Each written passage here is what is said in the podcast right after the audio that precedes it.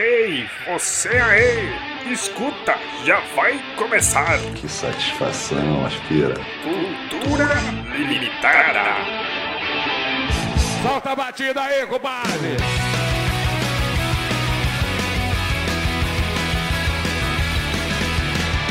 Obrigado por ouvir e seja bem-vindo ao Cultura Limitada, o seu podcast que fala, comenta e discute esse maravilhoso mundo da cultura nerd e afins. Sim, estamos aqui novamente falando do que? Do que sabemos e ou talvez não, nunca se sabe. Aqui quem vos fala é ele, onde está ele? Eu estou aqui de novo, mais uma vez, Wally. Ao lado dele. Não, pera. Não, é. Temos um pequeno problema hoje. Thiago, cadê você, Thiago? Perdeu a hora, pelo, pelo jeito, né? Então, mas não estou sozinho aqui, eu tenho convidados, eu estou ao lado dele, saindo da aposentadoria de volta. Oi, e aí, pessoal, eu sou o Jabulu aqui de volta e eu fiquei tanto tempo longe que o podcast até mudou de nome. Exato, Jabulu. Gente. Eu tenho uma perguntinha aqui, sincera. É, Cadê o Jorge? Tô com saudade. A, a Jor- Jorge está lá naquele lugar que ele, porque Jorge, diferente de Thiago, não foge de suas obrigações né, podcastais. Até porque ele tá amarrado na cama, então não tem como ele fugir. Uma vez por mês ele vê a família dele, coitado. e isso porque a gente mal grava, imagina se gravar. O que traz a dúvida: o que George faz? Sim. Será que George, na verdade, escraviza a gente para trabalharmos nesse podcast? Quem sabe, hein? Ou será que não? E sim, temos aqui ele também, mais um especialista no nosso assunto. Ele que está voltando aqui mais uma vez agora. Estamos aqui ao lado dele também. Saudade de toda a nação nerdica que é o Matheus Volnucci da Terra Nerdica. E realmente a última vez que eu participei aqui também, né? Também não tinha mudado de nome. E faz tempo, né? Eu acho que foi o do Mandalorian, que foi, a última vez que eu, que eu vim. Foi, foi o Mandalorian, cara. Pô, tem episódios- Tem É. tempo. Né, Mandalorian é o final da temporada 2. Vamos começar Assim. a temporada 3, cara. Isso aí, isso aí. Lembro que a gente estava, a gente estava bem empolgado com, Isso. com essas novas séries de Star Wars. E Depois os Boba Fett da vida. Ai, né? ai. Nossa, ainda bem que eu fiquei um tempo fora, que eu ia. Nossa, mano, não ia conseguir gravar sobre Boba Fett, não. Boba Fett que, que, que acabou com o final, né, do, do Mandalorian, né? Nossa senhora, pra quê? Mas por que, que a gente sempre volta a falar de Star Wars nesse programa? Sim, é mais forte que a gente. Mas é, então, pra quem não sabe, eu sou da Terra Nética, né? Que na verdade é o, o site Terra Nética, que a gente também tem o canal no YouTube, também tem o podcast, também tem Instagram, né? A gente tá em todas as páginas lá, é, todos os lançamentos de filme, a gente solta as críticas. É, eventos de, é, de música, eventos de quadrinhos, eventos de jogos, a gente tá sempre cobrindo lá, então segue lá a gente lá pra acompanhar as notícias e resenhas e né, os podcasts, que é o principal agora, e os vídeos que a gente tá voltando a fazer também. E vamos, vamos, vamos falar de ADC, vamos falar da nova hierarquia. Sim, galera. Hoje vamos comentar o? Sup- Assim, a melhor coisa que temos nessa casa chamada Cultura Limitada, que é dar opinião sobre o que ainda a gente não viu que vai acontecer. Sim, vamos falar dessa nova DC Comics, a hierarquia mudou e The Rock tá fora, né? Agora quem manda é James Gunn. Vamos comentar sobre os lançamentos, se estamos empolgados ou não e o que podemos esperar. Será que dessa vez vai ou vai virar decepção? É depois dela, da vinhetinha. Cadê a vinheta, meu filho? Jorge! Ô, oh, preciso, valeu. Precisava de alguém falando. Cadê o Thiago? Tudo começou há muito tempo atrás. Um tempo em que humanos assopravam fitas para se divertir. E que a lei mais sagrada era de rebobinar antes de entregar. Neste mesmo tempo, um jovem acima do peso, em seu primeiro dia de aula, encontra um semelhante a ele que lhe oferece uma típica iguaria salgada em formato de pequenas cascas calóricas e salgadas. Mal sabiam eles, mas ali, além de futuros problemas com a balança, nascia Cultura Limitada.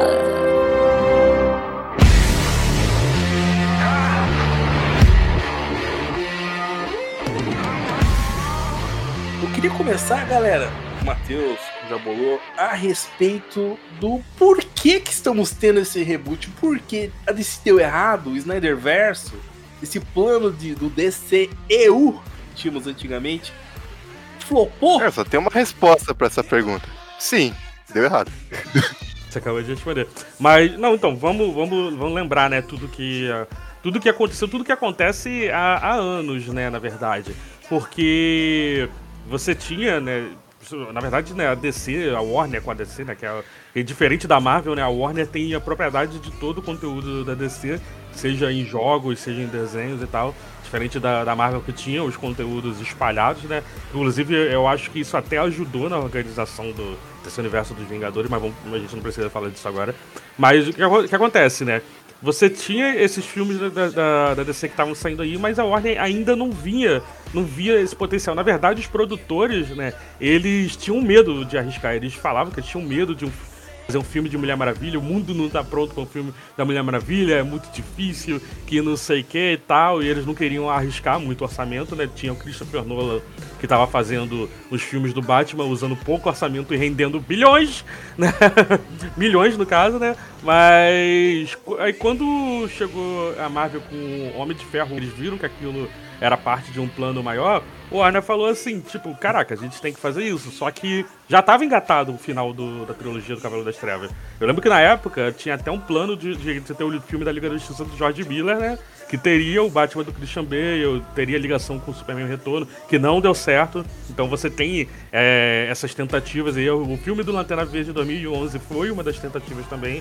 Eles estavam esperando algum filme dar certo pra ver, tipo, é, a partir daqui que a gente vai começar. E aí teve o, o Homem de Aço, né? Que apesar de ter um, uma bilheteria até é, baixa, ele divide opiniões, né? Ele tinha mais positivas do, do que negativas pra época, né? Diferente do Batman vs Superman, mas seis anos depois, né? Quando chegou o Batman vs Superman já tava no, nesse plano da Liga da Justiça e tudo, de todo o resto do universo. E muito mal organizado, muito, era muito produtor querendo meter a mão, né? Eles estavam querendo apressar para tentar alcançar as coisas da Marvel, desgringolou tudo, um, um universo que tinha tudo para dar certo e acabaram é, ferrando com tudo. E aí o Warner, nesse desespero, viu né, o, o, James Gunn, que fez, tá fazendo essa trilogia Guardiões da Galáxia dando super certo, né? Tipo, ainda não teve o um encerramento, né? Mas provavelmente é, bilhões, provavelmente deve chegar na casa dos bilhões. Chegou na, na DC né, na Warner, fez o Esquadrão Suicida, que deu certo, né, tipo, em, questão de crítica, porque bilheteria a gente não pode contar porque foi no streaming.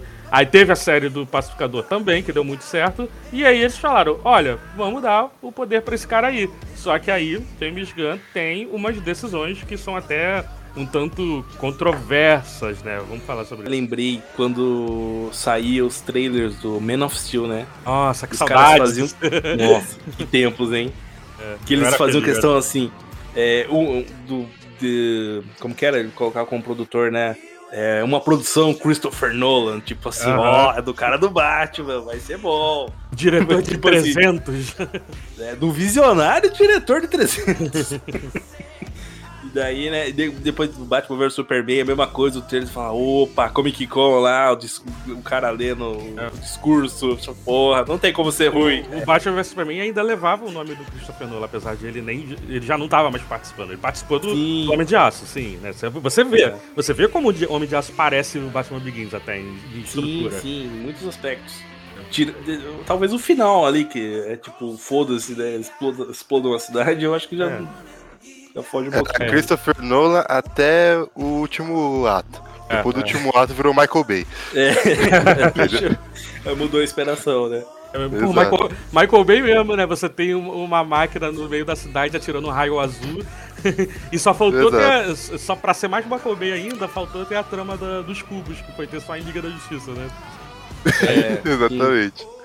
mas é um pecado, assim, eu acho assim, só abrindo um disclaimer no, no Homem de Aço, só não é um filme perfeito, sim, vamos dizer, abre aço perfeito, por causa daquele final, mano. Porque aquele final eu não consigo engolir, cara. Superman foda-se a cidade, né? O cara. Não, aquela cena emblemática do cara do, do Zod jogando um caminhão de combustível e o Superman só desviando, tipo. É isso. Caraca, ele pula e deixa o edifício garagem explodir. Sim, tanto que quando ele morreu, até eu acho que a gente já comentou em outros episódios.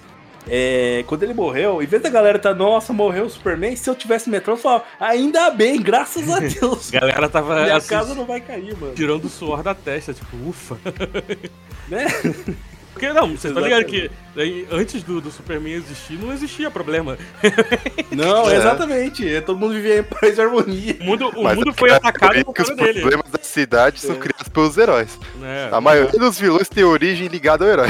Sim. Ah, Mas é, foi mesmo. O, o, o Zod ele só chega na Terra por causa do sinal que foi ativado, porque o Clark ativa lá na nave que ele encontra, né? Na nave batedora. E a partir daí o Superman foi uma luz para novos meta-humanos. Aí começou a, a zona. Foi, realmente, foi tudo culpa do, culpa do Homem de Aço. Sim, se- sempre é assim. E assim, foi culpa talvez da Warner, o fim que a gente teve. ah, Digamos que a Warner foi o grande vilão da DC até hoje, cara, no cinema. Sim. Pegando nessa época de, vamos dizer, de Man of Steel até o Adão Negro. Ah, com certeza, né, cara? Bom, eu, eu- a, gente, pô, a gente tava voltando a falar do Snyderverse, a gente consegue, caraca. Mas assim, eu fico, eu fico triste porque, assim, tipo, até o Homem de Aço, eu, tipo, eu, eu gosto do filme, né? tipo, beleza, tem uns problemas, mas eu acho um bom começo ainda, né? Que dá pra realmente construir continuação a partir dele. Até com esses problemas do Superman, dá pra levar e tal. E co- coisas que são tratadas no Batman vs Superman, né? Apesar do- dos, dos problemas ainda maiores no filme. Só que até ali eu ainda tava tipo, ok, dá pra continuar a partir dali. Só que por causa do, do que tava acontecendo na Marvel em paralelo, né, você tinha você tinha James Gunn realmente lançando Guardiões da Galáxia e fazendo um estouro de filmes coloridos e engraçados de heróis voltando, né? Tipo, a Marvel ficou é, coisa muito mais colorida e engraçadinha depois do, do estouro do Guardiões da Galáxia, né? Lembra que a fase 2 era sombria? O... Sim. Só o Guardião da Galáxia. Invernal. É, o Guardião da Galáxia é o único que é, que é realmente dessa onda aí. E a fase 3 acaba sendo toda assim. E aí você tem Deadpool, que, que veio nessa, é, nessa onda de filme de super-herói engraçado também. Aí foi, foi aumentando isso. E os executivos da Warner falaram assim: o nosso erro é não fazer isso. O nosso erro é, é insistir no sombrio. E aí, tipo, teve aquela consequência que teve no, no Esquadrão Suicida e também no Liga da Justiça. Cara, eu acho que pra não, mim. o erro é eles não fazerem de forma- da forma decente, né? Esse é o problema. É, não, pois é, você não pode. Você não pode. Pô, cara, isso- eu acho isso muita covardia. Tipo, beleza, por mais que o filme, né, eles tenha muito, muito provável de dar. muito- muita probabilidade de dar errado, que era, provavelmente era o caso do, do Esquadrão Suicida, né? A gente não viu a versão do, do David Yates, mas ainda. Mas, é, você não interfere no filme quando ele já tá pronto, cara. Você não, não muda o filme depois que ele, que ele já tá encerrado, cara. Isso- eu acho isso muita covardia. E, e daí foi pra pior, né? E aí, pô, tipo, todos os filmes que vieram depois vieram ignorando os filmes anteriores. Ele já tava assim, tipo, não, faz filme assim, assim, assado tal, até um dar certo, que foi o caso aí do Esquadrão Suicida novo. E eles repetiram a história de ficar ainda metendo o dedo nos filmes, mudando cena, refilmando, recortando, deletando. Tipo, tudo deu errado, chegou no ápice do, do Liga da Justiça, que foi aquela. que já foi uma coxa de retalhos. E continuou, os caras continuam então, até hoje, ó, estão tirando, deletando cena do Flash. Tipo, caramba. Pô, caraca, né? Não muda, muda. né? O cara não aprende. Até a gente fica na dúvida, será que, será que se o primeiro filme do, do- desse novo DCU der errado, os caras já não vão mexer de novo? Será que os caras vão se aguentar? Com cara? Certeza, com certeza, olha. Eu respondo, sim, sim, com certeza. Se, se qualquer um desses aí do o primeiro filme do, realmente da mão do James Gunn, né? A gente vai falar da lista Uhum. ainda. O primeiro filme dele der, der errado, eles já vão mexer nos próximos. É isso, é isso que vai acontecer. Não, não- tem esperança. Ah, mas eu confio muito mais no James Gunn nessa questão. Sim, ele tem um- uma. uma- é, não, não vou nem dizer uma mão de, de ferro melhor, né?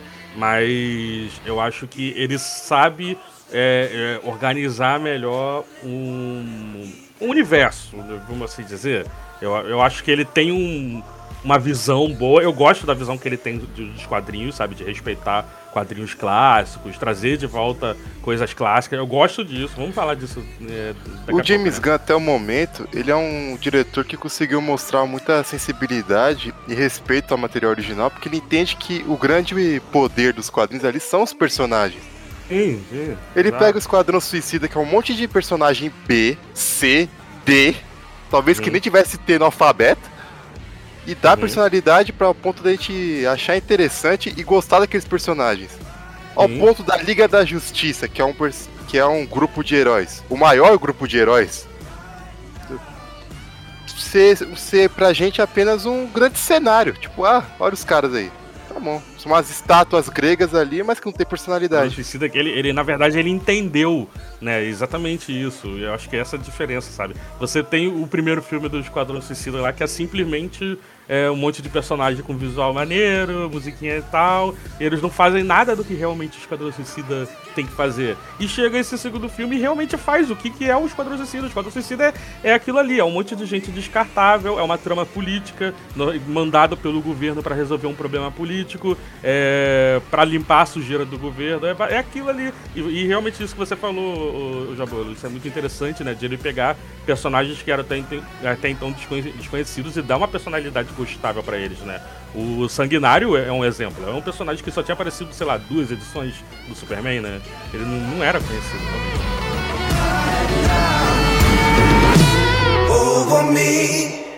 Ache ele. Salve a mata. Não!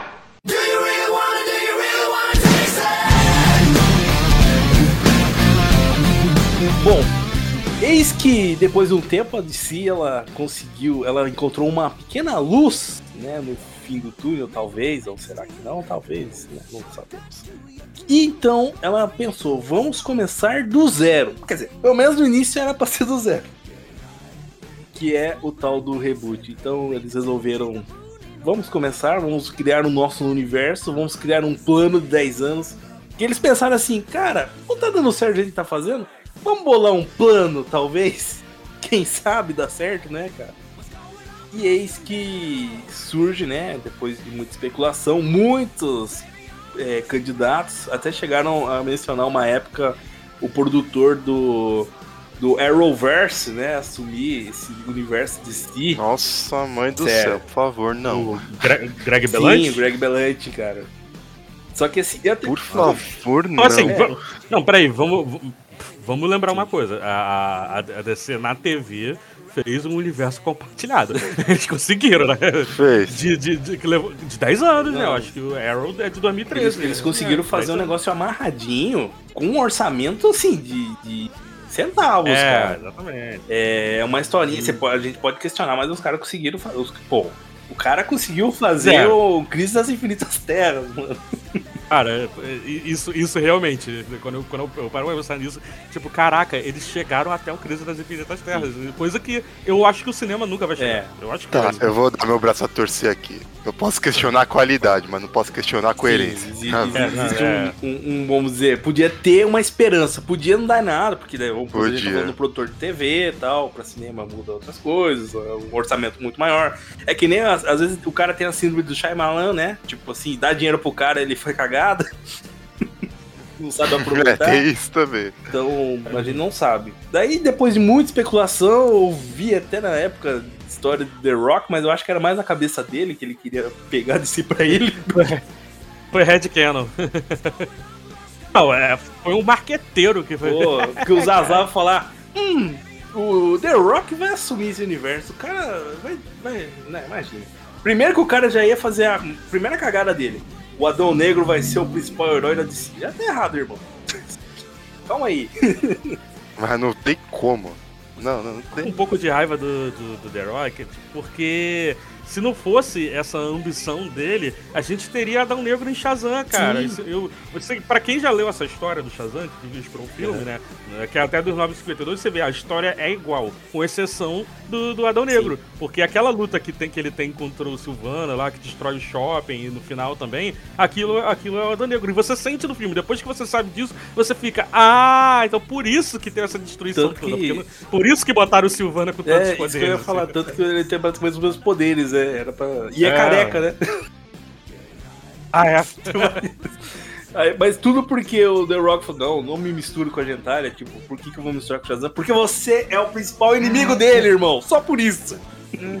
é tipo, sei lá, eu ia falar, tipo, Coringa sem o Batman, mas a gente teve e foi bom.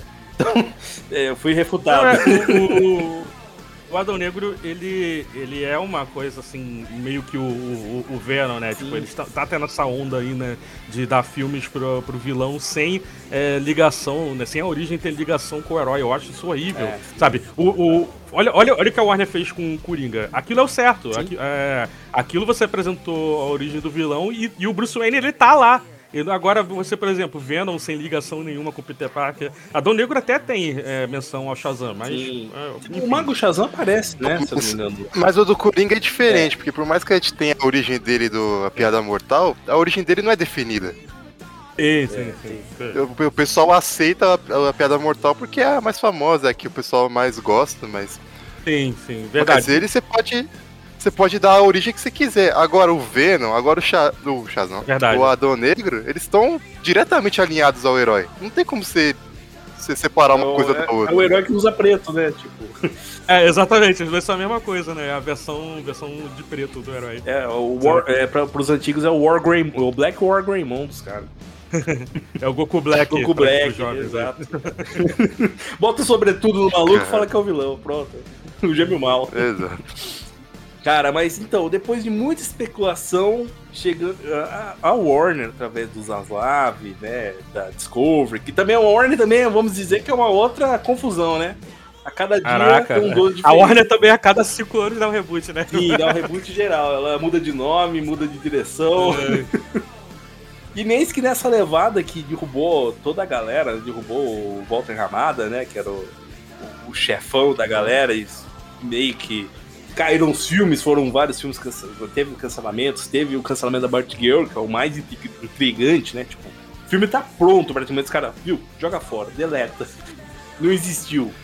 Então, a- o anúncio do cancelamento da Batgirl falou que lançar esse filme ia ser um desrespeito à personagem. Cara, mas tem tanto produto que eles já lançaram. Mulher Gato não foi um desrespeito ao personagem. Mas veja, mas veja bem, mas veja bem, tem tanto produto ruim e eles lançaram. Eles lançaram. Se, se bateu na Lanterna consciência Verde, deles que tava ruim.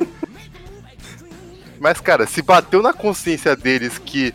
Tá, esquece o dinheiro, isso aqui tá muito ruim. devia tá Imagina muito ruim. como é que tava. Devia estar assim. Imagina como é que tava. Olha, tem umas imagens que estão na internet, né? Fizeram tipo um vídeo juntando as imagens que, que conseguiram. E assim, é, não é maneiro mesmo, não, cara. É, é, é, você, você citou Mulher Gato aí, ô Jabolo. É desse nível pra pior. Lanterna Verde. Com... Ave eu, te- eu, Maria. eu vi esses dias, cara, um, acho que é o, o, o cara do Quatro Coisas falando. Pô, se esse filme é inassistível, e assim, por exemplo, se o, esse nova série que vai sair do Gotham Knights, que já é bem ruim, Caraca, né? Por que, que- não cancelaram É. essa merda, cara? Meu Deus do céu. É uma qualidade duvidosa, vai sair. Imagina o nível da Batgirl. Que os caras falam que. Não, não, desrespeita o personagem, desrespeita a DC e a Warner. Devia ser muito Esse, ruim, esse, esse Gotham Knight, é, só da, do elenco, só do- da lista de personagens, já teve duas coisas que me incomodaram. Primeiro, assim, o Batman tem um monte de filho, um monte de filho, contando adotados e, e biológicos também. Então, pra que inventar um filho, cara? Caraca, usa, usa algum que não tá sendo usado, É, sabe? cara. Podia ser, podia ser até o Terry, e a gente ia, eh, ia achar maneiro. E outra coisa, a, a Harper Row, né, ela tá no UFC, a, a primeira aparição dela em live action, se não me engano. Uhum. E é uma personagem que ela é, é conhecida, é referenciada por ter cabelo azul. As pessoas fazem cosplay dela, é, ou, ou as meni- eu conheço menina que tem cabelo azul e que tem ela como sua personagem do- da, da Batfamília favorita. E os caras me põem a garota sem cabelo azul na série. Eu vou, pra quê? Pra quê? Caraca, cara. A- não, Já sa- saiu, as, saiu as fotos dos personagens. A Sim. garota tem uma mecha azul só. É, pra que isso? Cara, eu só digo uma coisa. é, tem Bruce Wayne morto com de terno e com capuz do Batman. Daí os caras dizem, o Batman morreu, o Batman era o Bruce Wayne. Que tipo. Tá certo, o Batman vai sair com o capuz do Batman e o terno. Claro. Confia, irmão. Mas, nesse meio tempo. Nossa, cara, por que, que vocês foram. Mano, é sério, tinha entra... essa informação dessa série sair tinha entrado num limbo na minha mente. Aham. Eu fiquei, eu fiquei uns 10 minutos aqui. Voltou, pensando, cara. Caraca, voltou. Go- Gotham A gente só Knights? pensa assim, volta Flash, volta. Nossa, meu Deus do céu, velho. Volta de Smallville, né? Pô. Cara, é, mas assim, nesse meio tempo desse limbo, vamos dizer que a DC entrou, né? né, com- teve alguns lançamentos bons, outros nem tanto, essa confusão geral. a gente teve luzes no fim do túnel, que foram os filmes do James Gunn, né? O filme e a série do James Gunn. O, es- o Esquadrão Suicida, que é o melhor filme que a gente esquece, né? que queira ou não, eu, eu, por exemplo, esqueço muitas vezes esse filme, apesar de eu gostar muito dele. Só que é o, é o melhor filme esquecível que eu já vi, talvez. E tivemos, a, digamos que uma das melhores séries de herói assim, feitas em anos, que é a do Peacemaker, cara. Que ele conseguiu pegar um personagem B, escrotaço, e transformar num. A gente tem empatia por ele, por toda a trupe maluca dele. Ah, Que ódio que eu tenho do disso, cara. fazer, fazer a gente ter empatia por, por um nazi. Tô, tô brincando, ele não é nazi, mas assim. O pai Mas dele eu é. acho que o James Gunn. É, mas eu acho que o James Gunn conseguiria. Sim, mano, cara. O que ele, o que ele conseguiu fazer com o Pacificador, eu acho que foi o principal pra fazer. Até por ele brincar um pouco com esse universo da DC, né? Ele fazer referências, citar, tipo, Batman Mirim, né? Nossa. Coisas ali no meio. Isso talvez despertou assim na, na, na alta cúpula da Warner, assim, porra, vamos entregar na mão desse maluco aí? Porque ele costuma fazer um bom trabalho, ele conhece o universo. E eis tá que interessado, né? tá interessado, né? É, ó, Já vamos tava col- dizendo que já tinha o roteiro do Superman ali há muito tempo já. E, e assim, primeira coisa, muito obrigado, James Gunn, por ter tirado o filme do Superman das mãos do J.J. Abrams. Isso já me agradeceu, eu fico muito feliz, sim. cara. É, porque o J.J. Abrams não ia terminar o filme, né? Ia ter... Não, ele. ele ia criar um monte Ia de ser- teorias pro Superman e no final É. ia pular fora, falar, não vou continuar, não. Ia ser mais um problema pra Warner, que já tem muitos. E depois de muito disse-me-disse, com atores sendo demitidos, ou melhor, nem sendo recontratados, como é o caso do Henry Cavill, né? Coitado. Que conseguiu ficar fora, né, desse universo, né? Apesar de depois de dizer que voltou, gente, voltei. Depois, não, não voltei, não. Começo de um sonho e deu tudo errado. Foi o Henry Cavill nesse retorno de si, né? Não durou muito. Durou, é, foi muito rápido isso, cara. Foi muito rápido. Durou uma cena Cara, pós-créditos. Mano, eu, eu fico muito triste. Tipo, ele postou o, o- a imagem, lá, um vídeo lá agradecendo. O Guilherme Briggs dublou de graça o Sim. vídeo. Duas semanas depois, é, o James Gunn, ele nunca foi demitido porque nunca foi contratado. O pior é que ele tá fora de tudo agora, né, o Henry Cavill? Tá tendo especulações dele ir pra Marvel agora, mas ele tinha saído do. do daquela série totalmente esquecível do The Witcher. Primeiramente ele disse que era pra fazer o Superman, se dedicar ao Superman, depois teve os vazamentos que foi por conflitos criativos, que ele não tava gostando da, da forma que a série tá sendo levada. E depois tomou um chute na bunda da DC também. O, o Harry Cavill, ele não tinha é, ligação nenhuma contra, com a Warner já desde 2017, sabe? Tipo, tanto é que parece que essa coisa, essa participação dele, essa pós-crédito dele no Adão Negro foi, tipo, ponta que ele fez com, com o The Rock mesmo, sabe? Porque ele, não- ele realmente não foi contratado pra isso, sabe? Ele só fez uma pontinha, sabe? Foi E- uma participação gente- especial, sabe? E a gente do, do Henry Cavill é a mesma do, do The Rock, que é a ex-mulher dele, né? No caso até do The Rock. Então tá, foi fácil fazer, esse, vamos dizer, esse, esse pós-crédito. Eu acho que a ideia do The Rock é o seguinte: vou garantir o Henry Cavill aqui, a galera vai. O, o Adão Negro vai ser um sucesso retumbante e os caras vão entregar pra mim o poder do, Cara, do. O The Rock tava muito com essa ideia mesmo, só esqueceram de avisar pro resto, né? Não, que aqui eu vou. eu vou avisar o mundo, não, eu vou né? chegar aqui, eu vou mandar, eu vou trazer Henry Cavill, não sei o quê. Não, beleza, você combinou isso com a diretoria? Ah, não.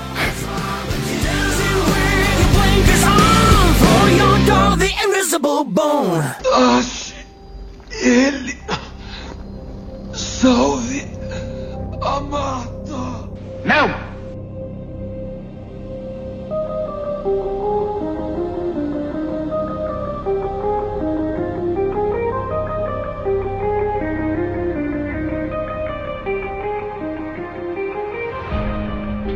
já entrando até no primeiro filme dos próximos filmes vindouros aí, é uma coisa que eu tô muito curioso pra ver é porque pa- parece que tem uns vazamentos aí de que pode ter a Sociedade da Justiça no filme do Shazam. E eu tipo, eu tô querendo, caralho, então o que qual é o plano desses caras, cara? Porque tá muito confuso isso. Então, esse que, que pega um pouco da gente abrir a lista, que o James Gunn fez um pronunciamento, divulgou né, os, os lançamentos e falou dos filmes que a DC precisa desovar, né? Vamos dizer assim, porque já tá feito e eles, teoricamente, são visivelmente assistíveis, diferente da Batgirl, então eles não vão cancelar. Que a gente vai ter, né, o filme do Shazam, Fúria dos Deuses. Que, Uhum. cara, eu gostei do Shazam primeiro. Eu, não- eu acho o filme assim, ah, beleza. É o filme do Eu Samuel Tarde, cara. é, eu revi recentemente e gostei mais. Gostei Sim. mais do que, do que eu gostava. Eu não gostava, na verdade, eu achava, achava até chato. Agora revendo, eu tipo, ah, ok, é um filme de herói pro, pros tempos. pra, pros tempos de hoje. Sim, É, é o tipo do filme que você bota a criança pra assistir. Ah, quer assistir um Sim, filme de sim. herói? Assiste isso aí, vai. Você Eu vai gostei gostar. bastante do filme. Tem que, e tem, que ter, tem que ter esses filmes. Sim, É, sim. tem que ter esses filmes também. É que foi o que vocês Pô, comentaram anteriormente aí. O problema desse filme é a falta do Adão Negro. Porque senão ele ia ficar muito melhor. Mas tem, tem o Doutor Centopeia no Tem, final, né? tem, tem, tem ele. Cena pós-créditos, cara. Eu quero ver se vai aparecer de novo aí. Eu, ouvi falar que ia ter umas. Olha só como muda. Isso que fica loucura. Que a ideia é fechar esses filmes. Aí já estão falando que vai ter cena pós-crédito, vai ter Sociedade da Justiça, Exato. vai ter cena pós-crédito com, com o Dr. Silvano aparecendo. Pô, cara, vai Seu ser. cérebro Ah, também. mano. É. tipo, O problema é isso, vai, né? Gastaram a galeria de vilões do, do Shazam, do, no Adão Negro, e agora não tem pra onde ir. É, exato, cara. Mas eu vou te falar. Eu gostaria de ver essa Sociedade da Justiça, porque se tem uma, tem uma coisa que eu gostei nesse Adão Negro foi a Sociedade da Justiça. Eu gostei da equipe. Queria até ver. Eu até fiquei assim, surpreso do James Gunn não tentar fazer nada de Sociedade da Justiça. E pra coisas mais alternativas ainda, vamos dizer assim. Eu preciso de um filme do Doutor Destino. Ainda mais com aquele visual. Nossa, bonito sensacional, caramba, velho. Lindo, lindo. Lindíssimo, cara. Não, na verdade, uma coisa que a gente não pode reclamar do Adão Negro é o visual do, da É, sociedade. com certeza. Tanto ele quanto o Gavião Negro, você é louco. Muito bom. Muito bom. Até a, a atualizada que ele deu na, na Ciclone, né? Porque a Ciclone é uma personagem nos quadrinhos totalmente sexualizada. Ele conseguiu deixar a roupa. Eles conseguiram deixar a roupa dela parecida. Só Aham. que, né, com, com menos amostra, assim, sabe? E, e bonita. A harmonia de cores que ela tem quando ela aparece, sabe? É, é- é agradável de ver, sabe? Sim, ficou bem. E assim, é... do Shazam, que a gente acha que. Eu acredito que vai ser uma historinha fechada, mas talvez tenha essas cenas pós-créditos. Depois teremos Flash, se eu não me engano. Flash? Não, o Besouro. Flash, né? Flash é primeiro. Flash, é primeiro. Flash primeiro. Que segundo James Gunn, vai ser onde vai começar o reboot mesmo, né? Uhum. Só que daí você fica, pô, mas será que é só papo de produtor pra não desfazer do filme? Pra, pra dizer, não, não, não tem nada a ver com o universo, daí só assista. Ou realmente Olha- vai ter alguma coisa? Porque fica confuso, né, se você olhar. Então, você falou agora há pouco que tá, tá tendo essas mudanças, né? Que eles estão tendo regravações, é por isso que o filme tá Sim. demorando mais. E parece que é realmente pra alinhar com esses planos aí, com esse novo futuro Não, aí, sabe? E assim, tá entrando umas loucuras, cara. Eu vi esses dias falando de Christian Bale nesse filme. Fala, Ai, "Você tá cara, zoeira agora. Tá vendo? Ah, É. Não, mas o que já entrou de- e saiu de gente nesse filme, só em especulação da internet É. também. Sim. Eu acho assim, se eles, se eles querem ter uma cena que aparece quando o Flash tá meio que correndo no, no tempo e aparece trechos de outros personagens eh, clássicos, antigos, Christopher Reeve. eu Falando acho até legal ter essas referências. A partir do momento que não, vamos fazer o Aranha Verso aqui de novo. Sabe? Tipo, Uhum. pegar a fórmula da Marvel e fazer aqui. Eu acho que já fica meio, cara, não, tá, tá zoando já, tá virando bagunça. Mas, segundo James Gunn, que é um, um dos melhores filmes que ele já viu, né? Caraca, né? Então, Então, Então, vou- vou- vou- vamos falar uma, uma coisa, tipo assim, a- até ano passado eu, eu não duvidava da integridade do, do Taika Waititi. Eu falava, Sim. não, eu vou assistir tudo que o Taika Waititi lançar. E agora eu já tô assim, hum. Então, assim, Então, a gente também não, não pode confiar em tudo que o James Gunn fala, não, cara. não, sim. Cara, e depois vamos ter não, tem um Azul. negócio também do Flash. Tem um negócio. É o Essa Miller. velho. Porra, Mas é- Que é, um, que é um dos cotados a continuar, cara. Por quê? Como, como assim, mano? se tem um cara que trouxe problema, foi ele. Por quê? É tipo assim, o Henry Cavill, coitado, ele conserta, ele, fa, ele monta É. PC Gamer, ele é bonzinho. Aí não, você vai embora. Agora o outro porra louca que tá Tudo com bem, cinco estrelinhas no GTA. Tudo bem que o Henry Cavill é meio inexpressivo, assim, fazendo o Superman, mas, pô, pelo menos ele não agrediu ninguém. Pô, pô, mas cara, mas assim, eu- eu acho que o Henry Cavill, ele, ele não precisa nem ser ator, sabe? Ele por existir, ele já é o Superman, sabe? Sim, ele, ele, é o, ele é o homem perfeito, entendeu? Tipo, eu, ah, a, a minha irmã falou uma coisa assim, que se um dia a humanidade precisasse escolher um homem pra, ah, pra todos os fetos gerarem de- a partir desse homem, tinha que ser o Harry Cavill, porque ele faz tudo bom, sabe? Ai, caralho. Você tá, você tá querendo me você tá querendo me dizer, você tá querendo me dizer que o Henry Cavill vai ser o novo Adão.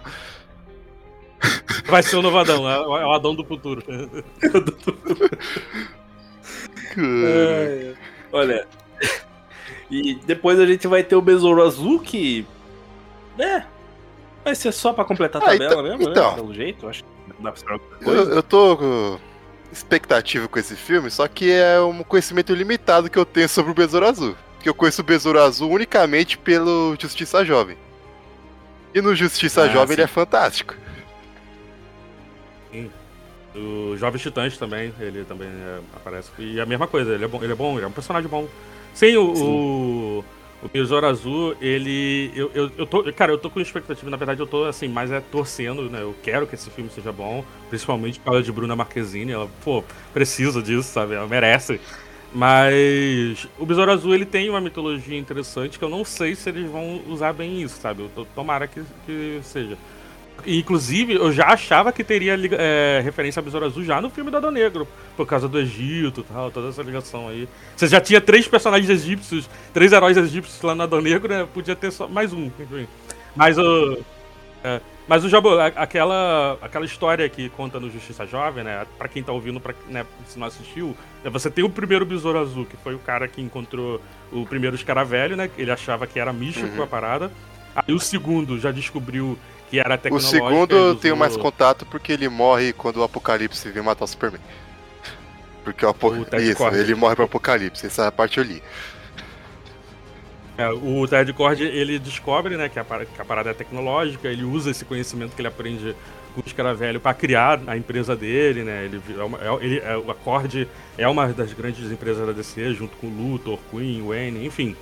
E tem esse terceiro, né, que é o que assume depois, que é quando já descobre que o Escaravelho é alienígena e a parte de uma mitologia muito maior, que é a da expansão. A segunda temporada de Justiça Jovem é fantástica sobre essa expansão. Inclusive tem gente que tem teoria, tá, de que esse arco da invasão aí pode ser algumas coisas que, que pode vir aí do, desse É, universo eu, aí, eu tá? tô achando que talvez. Eu, eu queria que fosse a mesma vibe que teve foi Shazam pra mim. Tipo, expectativa baixa. Quando veio, foi surpresa positiva. Olha, e falou, pô, vai, cara. Esse vai Eu acho que vai ser mais Homem-Formiga.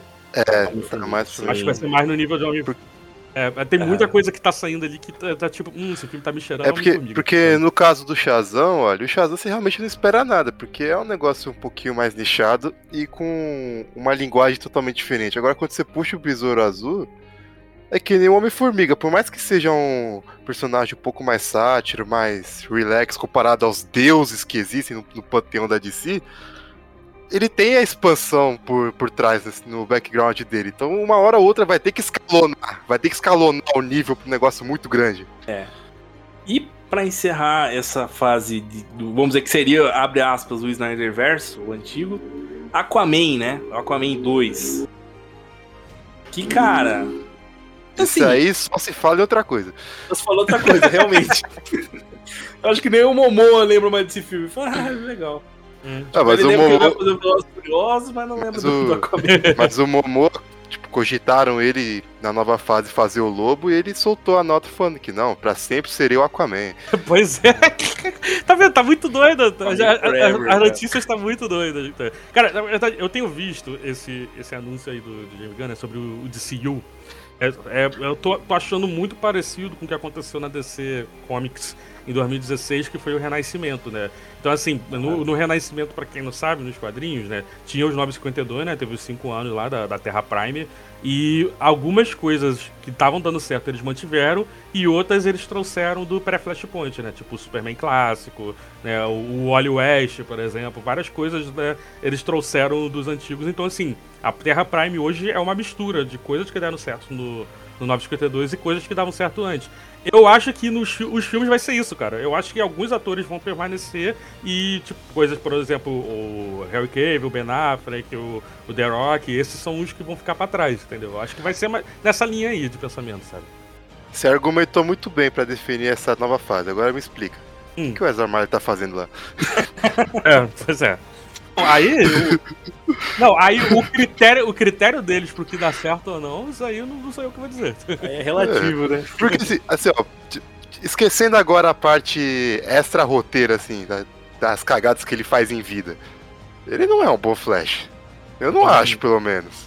Cara, eu acho que ele, ele tem só uma grande cena, que é a cena dele do Snyder Cut, ele voltando no tempo. Fora isso, Eu gosto da cena. não é muito marcante, cara. A cena de apresentação, que também é do Snyder Cut, né? As duas grandes cenas dele não estão na versão do cinema. Na liga, né? Sim, é. A, a cena que ele, que ele salva a Iris West e tem aquele contato dele com ela, eu acho bonito, né? Você pode questionar, ah, é uma, é uma loucura aquilo ali que aconteceu, mas é, é bonito. As cenas dele são bonitas, sabe? E o, o, assim, o Ezra como ator, assim, como ator, ele é bom, sabe? Ele é um bom ator, sim, mas eu também não vejo ele como Barry Allen. Quando, ele, quando eu vi ele no cinema e ele começou a falar e tal, eu, eu ok, tô comprando o personagem que eles estão me vendendo aqui, mas não é o Barry Allen, entendeu? É mais o Wally West até em alguns momentos, né? É o Wally West Não judeu, né? É. É o Wally West que não é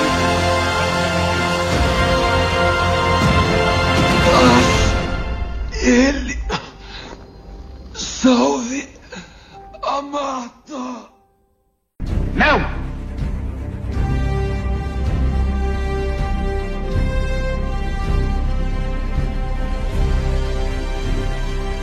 Partindo já pra parte da, dos, dos- das novidades, dos anúncios, o James Gunn ele já vinha falado, ele anunciou realmente que ele vai iniciar essa nova fase da DC nos cinemas com, vamos dizer assim, o principal personagem, o principal herói, né? O, vamos dizer, o, o cara que começou lá atrás, né?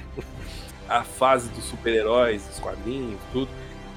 Que é, ele vai trazer o novo filme do Superman depois de mais de 10 anos, na verdade, foi em 2011, então quase 15 anos depois teremos Superman O Legado, estreando em 2025.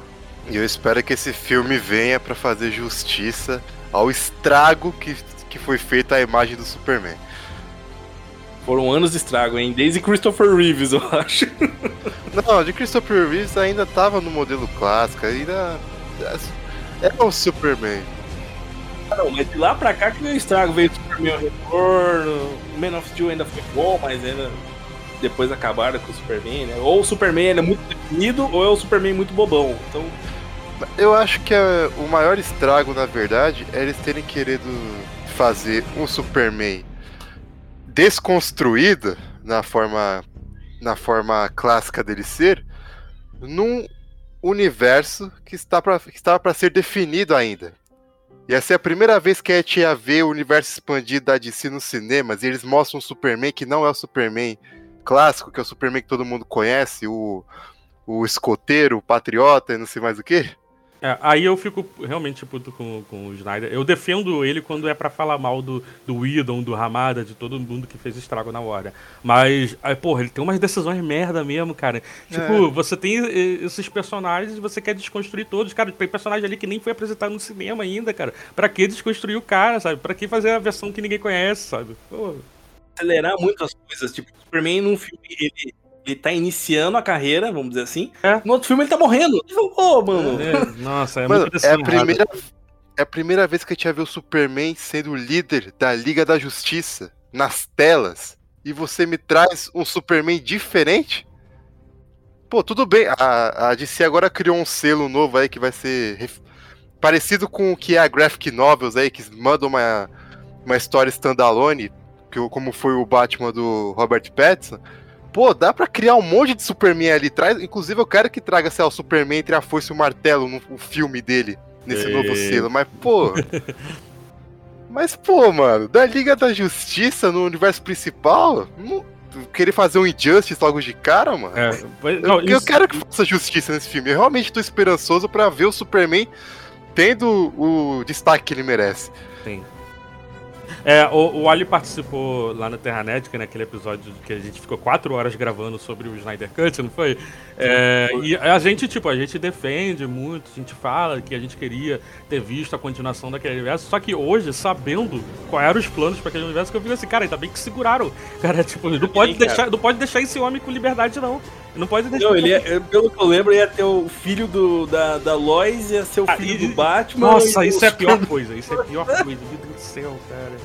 Que ideia errada. Exatamente o que o Jabu tava falando, cara, você, você tá apresentando esses personagens pela primeira vez. Quero dizer assim, tipo, Batman e Superman já tem os filmes deles há muito tempo. Mas os outros personagens estão sendo apresentados, estão sendo apresentados pela primeira vez.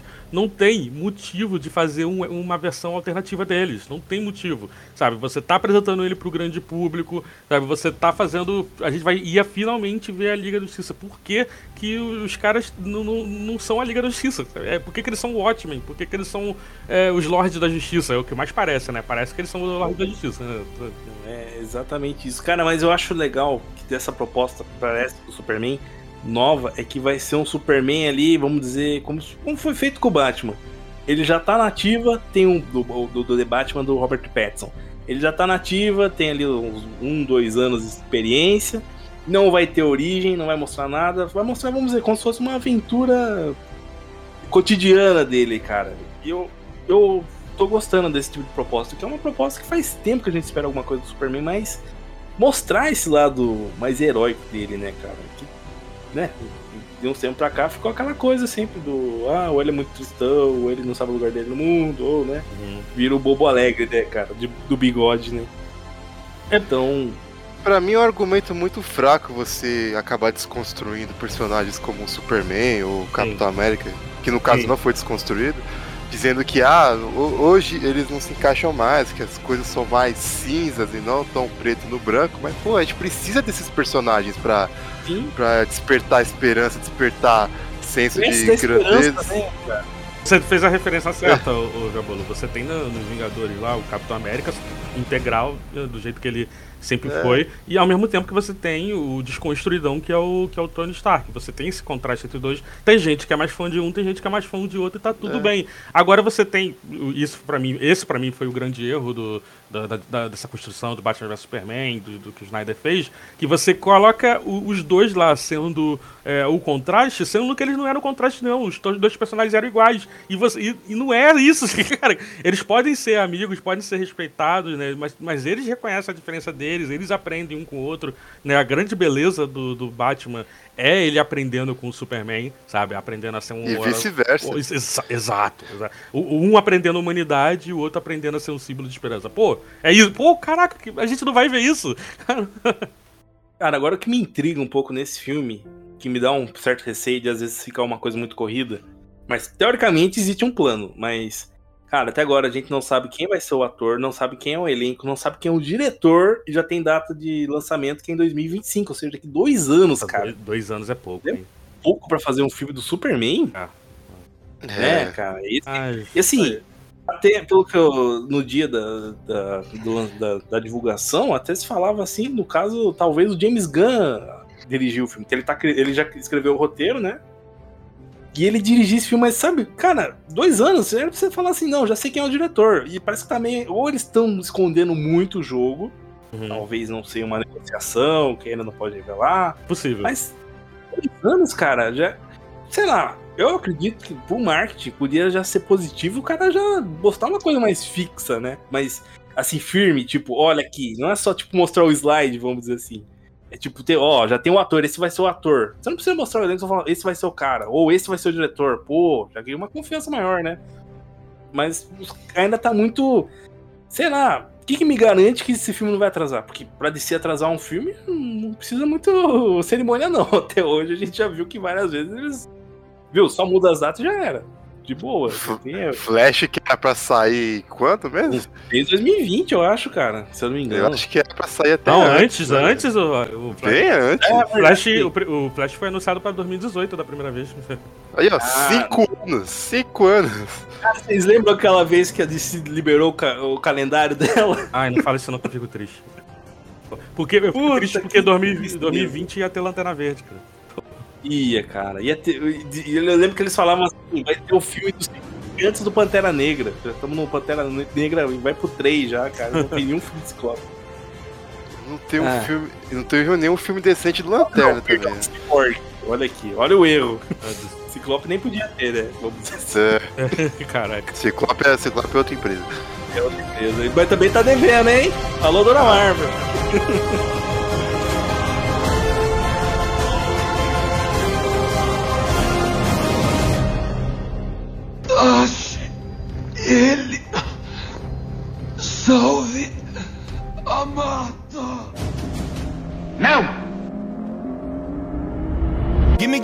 some time to think. I'm in the bathroom looking at me. Facing the mirror is all I need. Bom, agora digamos que uma das primeiras coisas divulgadas, primeiros lançamentos divulgados pelo James Gunn, que causou um certo. Hã? Quem? Nun- Nunca vi o James Gunn sendo James Gunn, né? Buscando personagens não tão conhecidos, ou um lado B e tal. Teremos o anúncio de The Authority. Seria esse o The Boys da DC Comics? Do nada surgiu um monte de fã de The Authority. Essa última semana pra cá. Todo mundo não, sempre. Caraca, The Authority sempre fui fã. Nunca tinha falado. Nunca critiquei, né? Esse aí, de fato, só se fala em outra coisa. E assim, eu confesso que eu não faço a mínima ideia de quem são eles. Ah, tu não conhecia mesmo, não? Olha. Esse é mesmo, real. Tanto que eu falei, pô, é James Gunn sendo James Gunn, né? não é possível. Realmente, é, tipo, eu conheço um pouco, né, também, mas um pouco que eu sei do The Authority é basicamente isso que você tava falando mesmo, é basicamente o The Boys. Eles eram daquele selo da Whitestone, que foi integrado pra DC depois do, dos 952 também, né, junto com vários outros, com a Vertigo também, aconteceu a mesma coisa. E, e aí, como é que tu faz? O Watchmen aconteceu isso, né, no, no Renascimento, né, e aí como é que tu faz, né, quando você tem esses personagens que eram paródia, né, do- dos personagens da Liga e você bota eles no, nesse universo. Mas aí, olha, vou até te recomendar, porque essa fase aí, essa lista do James Gunn aí, se você reparar bem, se você conhece um pouco dos quadrinhos do DLC, você identifica que ele tá fazendo muita referência ao Grant Morrison. Muita coisa ali é a fase Grant Morrison.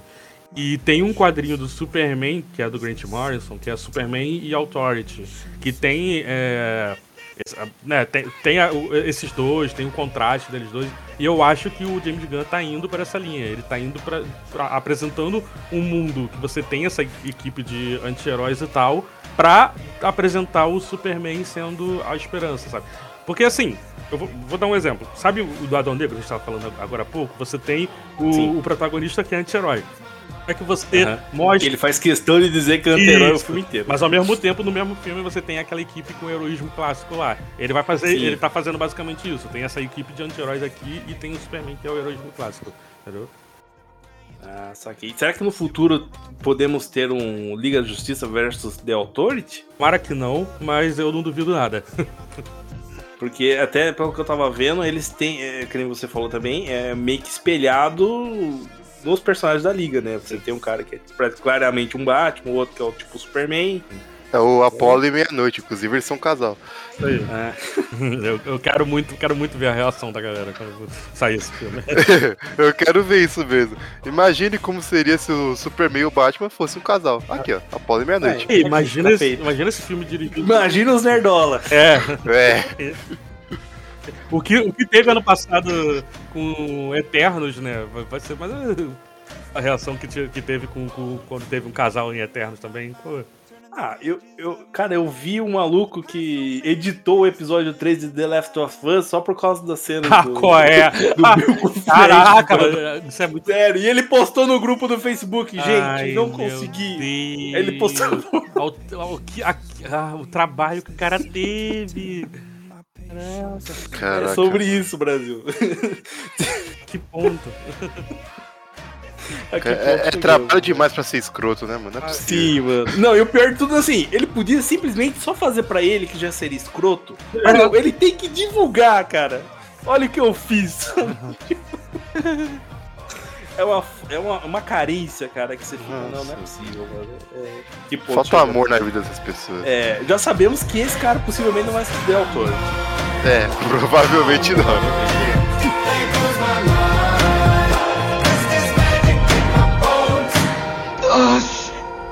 ele. Salve a Marta. Não!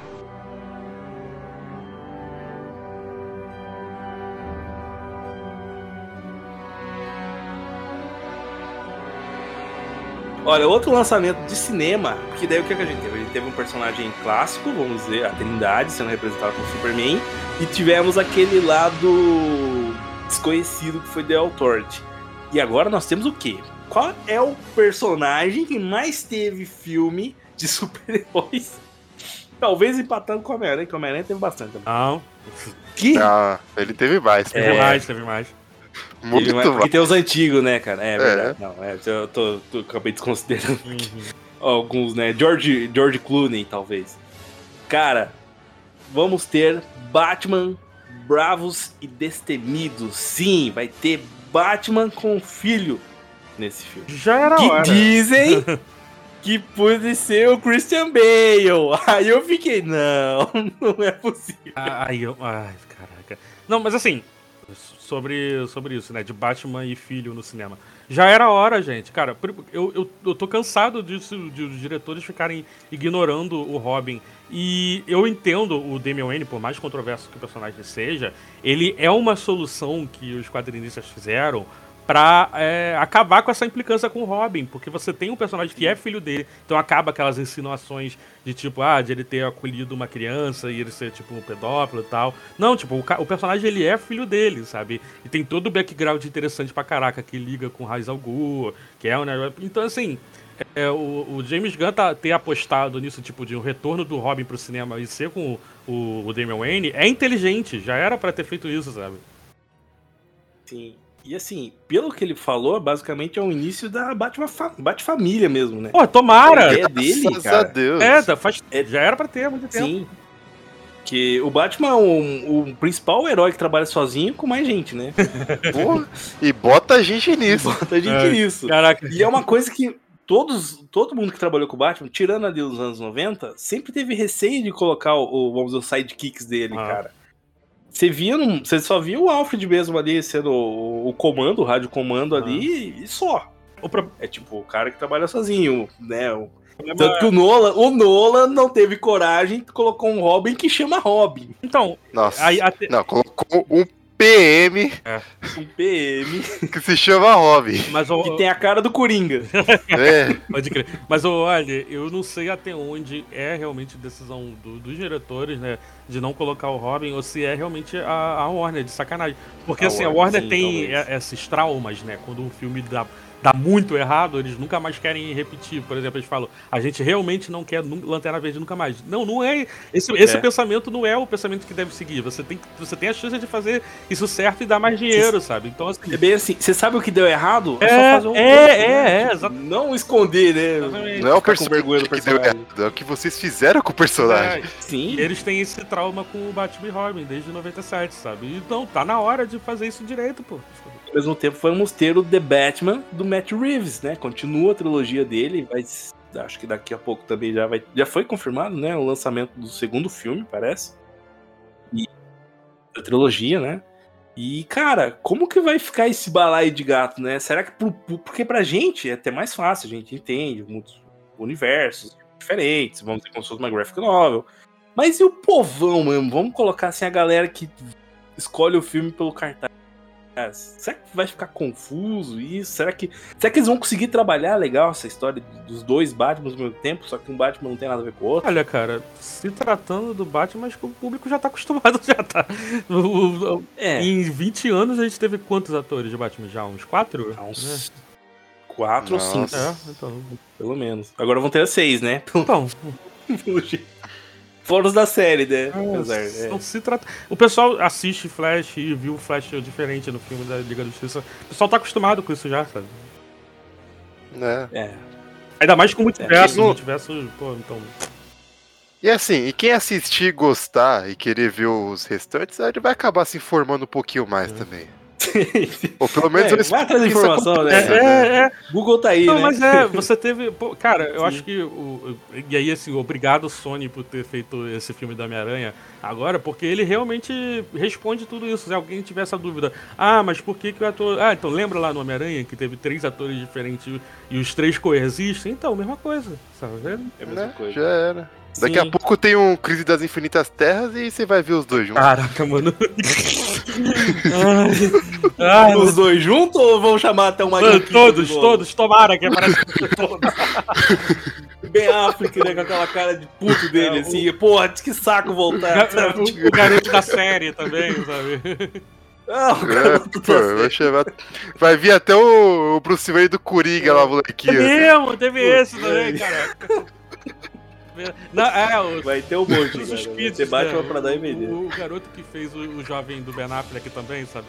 Na, na cena inicial do Batman, do Batman vs Superman, que o pai é. E o moleque que fez o Christian Bale, o É, pequeno também, isso. vai ter todo mundo. E, e o, e, o, e o- o Jeffrey D. Morgan, como o Batman do Flashpoint também. Sim, só vai faltar o Batman Beyonder nessa, nessa turma aí, Ah. pelo jeito. Tem-. Que, né, quem sabe, pode vir no futuro, né? Nunca se sabe. Alô, James Gunn. Mas voltando a falar do, do filme, é, eu falei até, até lá no, no podcast do Créditos Finais, é, eu, então eu acho que eu vou ficar até repetitivo aqui, mas tem uma animação dessa onda que teve aí do, do, do, de Cia e Mil, né, do, que é o, pessoal mais, mais popularmente conhecido como Universo baseado nos 952, que eu não concordo com esse, essa- esse título, porque não é, sabe? Começou baseado nos 952, depois virou outra coisa, mas tem um dos filmes que, que é baseado nos 952, que é o, o Sangue Ruim. Ele vem dessa fase. Bom, bom. É.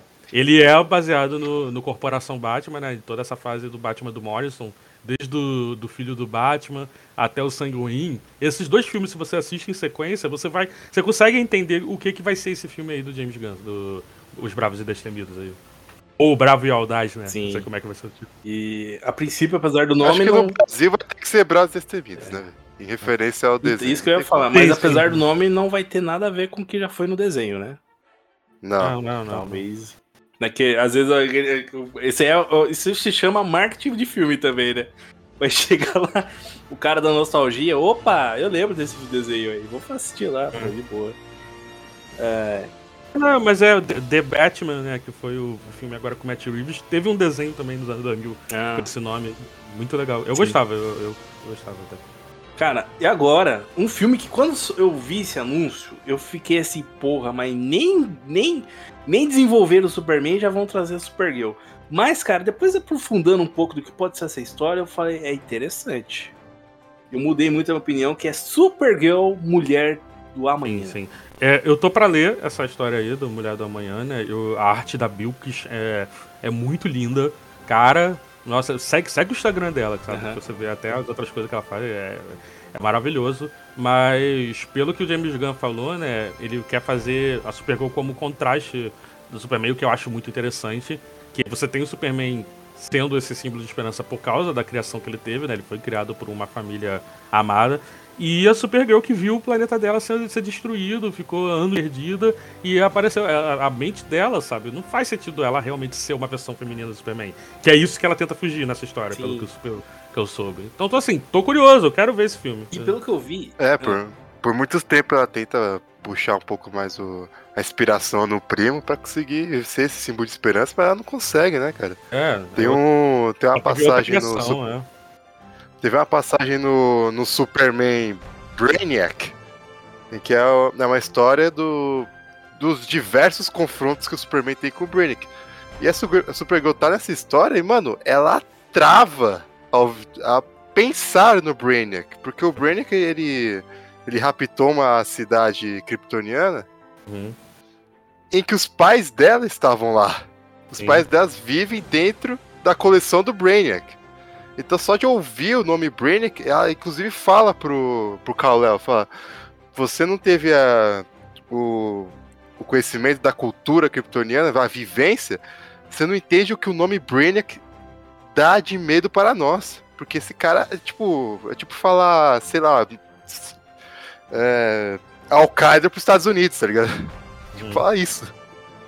cara, Sim, eu, sim, sim. eu achei interessante também que, pelo que parece, ela vai ser uma história mais cósmica, né? Não vai ser, vamos dizer, a Superman, a Super.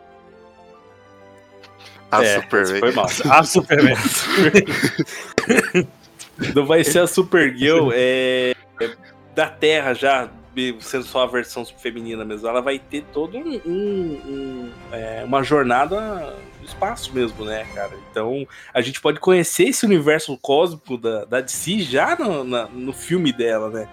Inclusive aparecer personagens clássicos, talvez. Então eu acho legal isso. Você tirar essa. Porque quando saiu o anúncio, eu falei, porra, vai ser um filme da Supergirl, ela vai chegando no- na Terra, depois ela vai salvar umas pessoas, ah, beleza, virou. Daí já tem, vamos dizer, o Superman e a Supergirl.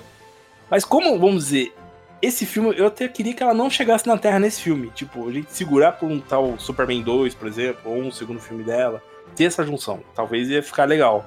Mas já apresentar Sim. personagem, apresentar esse universo, é tipo como foi feito com o Guardiões mesmo. Que eles, a princípio, eles estão fora de toda a Marvel. Daqui a pouco eles têm a ligação entre ali, aos poucos. Você fez uma referência muito boa que foi comparar com Guardiões da Galáxia, porque a Supergirl ela tem um, um pedaço da vida dela que lembra muito o que o, o, o Senhor das Estrelas passou. Sim. né? Tem aquela, toda essa parte que ela ficou lá sendo tratada, sendo criada como Fúria lá do Darkseid, né? Lá em Apocalipse e tal. Isso, assim, tipo, antes de, de, de ter esse contato com, com a herança do Superman, né? A popularidade do Superman, descobrir que, que ela é quase uma deusa, praticamente, sabe? Então, assim, dá. é, tem essa. Eles podem fazer uma parada assim, meio Senhor das Estrelas com ela, sabe? Que seria muito interessante. E talvez, assim, em algum momento ela descobrir, né, tudo isso, sabe? Que eu acho que vai ser. Se eles se ela chegar já na Terra e já, tipo, já conheceu o Superman logo no primeiro filme, eu acho que vai ficar muito. Ah, muito rápido. Eu acho que dá pra fazer com o tempo. Pô, 10 anos, cara. Dá pra fazer de filme em filme, não acelerar muito a história. Deixar o Superman ter um outro filme que ele vai ter um desafio maior, por exemplo. É, se- porque se ela tá ali, a gente vai falar, por que, que ela não tá ajudando, né? Sabe? Tem essa.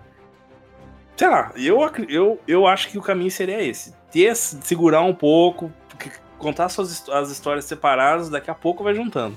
Não juntar logo de cara. Que daí eu acho que daí vai ficar muito. Daqui a pouco virar Liga Justiça com dois filmes, sabe? Que nem foi com o Snyder. aconteceu. Mas a dúvida é se vai ser a, Super, a Supergirl do. ah, Caraca, quase que eu falei a Superman também. Tá vendo? a dúvida é se vai ser a Supergirl do que aparece aí no filme do Flash, né? Da, da Sasha. Kyle, né? Inclusive eu tô torcendo muito pra ela, pra menina boa. sabe? Pô, quando ela foi anunciada como uma Supergirl no, no. Pô, foi legal pra caramba, né? Que foi tipo no Macau, né? Ela emocionada e tal. Tirou, tirou o lugar da Bruna Marquezine, né? Que inclusive a Foi. Bruna Marquezine Sim, só tá no filme do Besouro Azul porque ela concorreu pra Supergirl. sabe? sim. Mas pro Nerdola, não, uma Supergirl que não é loira? Que absurdo! Tipo, Estragaram minha personagem. Ai, ai. Ai, ai. Cara, mas agora, um, olha, um filme que eu, eu achei bem curioso e pode ser muito separado do, do todo o universo, mas ao mesmo tempo depois dá pra fazer ligações. Mas pode ser um mundinho fechado que é Monstro do Pântano. Aí eu achei uma boa escolha, cara. Eu espero que caia de cabeça no terror esse filme aí. Sim, tem que ser, né? Tem que ser um terror, terror mesmo, né, cara? E, e que, que abra o universo de terror da, dos filmes da DC também. Então, você diz começar pequeno e depois, quem sabe, virar um mundinho aí mais aberto? Então, Liga da Justiça Dark tá logo aí. Exato, cara. Estão Pra prometendo vir, isso. pra vir a partir desse. É, eles estão prometendo isso desde 2012, cara. É, então. Até eu E acho vai que continuar na promessa por enquanto. não tava É. nos planos do J.J. Abrams também, o Liga da Justiça Dark? Sim, sim. Tava É, então, é, é- lugar é- também. Vale lembrar que esses anúncios aí do James Gunn não, não são os anúncios completos ainda, né? Ele falou que ainda tem coisa, sabe? Sim. E eu acho que é possível que volte, a- inclusive, o plano do Guilherme Del Toro com, com, com o Liga da Justiça Dark, sabe? É possível. Puta, cara, aí, aí, aí não é. Eles não estão pra brincadeira mesmo, cara. Vai trazer o Del Toro pra fazer. É a praia Tem dele, que cara. ser, cara. Tem que É, ser, tem mano. Aí. Porque, olha só, não sei se você soube, mas teve mais notícias recentes aí de que o Constantine 2 foi cancelado. Sabe? Tá, Então- eu, eu. Sim, eu vi uma coisa assim. Aham. Então, assim, por que, que eles cancelariam um filme que é tão à parte do universo aí, né? Se não for pra ter o Liga da Justiça Dark, sabe? É, Hum, faz sentido, sim. É. É, E ainda- mais sendo um filme do Keanu Reeves. Pô, caraca, é, né? Apesar que depois do Matrix 4, eu cancelaria todos os filmes com o Keanu Reeves até ele Ah. perder aquele cabelo, cara. Que não tem É, como. não, eu, eu, eu, eu, eu consigo facilmente esquecer que Matrix 4 existiu e continuar gostando do Keanu Reeves. É, eu- eu fiquei meio magoado, porque é tipo o Superman de bigode, sabe? Cara, pelo menos corta o cabelo, irmão. Você não precisa ser o John Wick no Matrix. É isso que me deixa triste, cara, porque ele cortou o cabelo. Ele fez aquelas cenas. Ele fez algumas cenas carecas de novo. E o ele tá deixando o cabelo crescer. E no set do Constantine 2, que eu esperava ver ele com cabeludo, porque o Uhum. Constantine ele tem cabelo crescido. Não, ele tava com o cabelo curtinho igual do primeiro filme. Eu, ah, não, cara, pô. Você não fica bem assim. É, mas é, Monstros do Pântano, recente, ele, ele teve uma série, né? Que foi até, eu acho que cancelado. Teve tipo uma temporada ali. Teve uma temporada e caiu no esquecimento Mas a total. crítica disse que era positiva, né, cara? Que vi. Eu não cheguei a ver, mas. A crítica diz, É. mas assim. É. Eu conheço pouca gente que viram. Tipo, Tá. sei lá, um amigo meu só. Se eu não me engano, fazia parte daquele antigo streaming, né? O DC Universe. Que durou acho Ah, que mas- dois meses, daí veio o HBO Max. É, mas Engoliu você, tudo. você tem, por exemplo, Titãs e Doom Patrol, que, que é desse mesmo stream e continuou, sabe? Isso, e Stargirl, Stargirl também, né? Stargirl tem ligação com a CW, mas Ah, sim, sim. mas também começou no DC. É. É, desses. Mas assim, Monstro do Pântano, talvez. Cara, eu não. Eu, eu conheço mais o nome, mas não conheço muito a história dele. Mas é um filme que despertou meu interesse e eu acho que dá pra trabalhar bem esse, cara, esse universo. Esse universo mais dark da DC. Eu acho engraçado que Monstro do Pântano você. É na hora que você desperta os fãs cult. É. Aí o cara que pagar de cult fala, ô, Monstro do Pântano, vai do cara. Alan Moore, só lembro do Moore. Amor, pô. Eu vou confessar a vocês que o- a minha maior referência do Monstro do Pântano é o episódio da Arlequina, que, que a Era Venenosa precisa se reconectar com o verde. Pra mim aquilo ali é incrível. Bela referência. É bom mesmo, é bom mesmo. É bom mesmo. Já que a gente puxou Liga da Justiça Dark, só um comentáriozinho aqui. Já pensou que maluco seria se eles fizessem o racionamento do Constantine com o King Shark? Ah, King Shark de Stallone? Exatamente. Caraca, sim.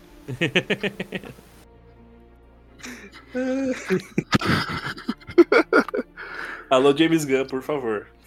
Por favor, faça isso. Ah, Ah, não, não do James consigo, Gunn, cara. Não, depende- não tem como aquele King Shark se relacionar com alguém, mano. Ainda mais o Constantine, velho. É, é verdade. Apesar É que verdade, ele virou amigo do- da Caça-Rato, né? Ele virou amigo do Caça-Rato ali. Foi a única pessoa que compreendeu ele.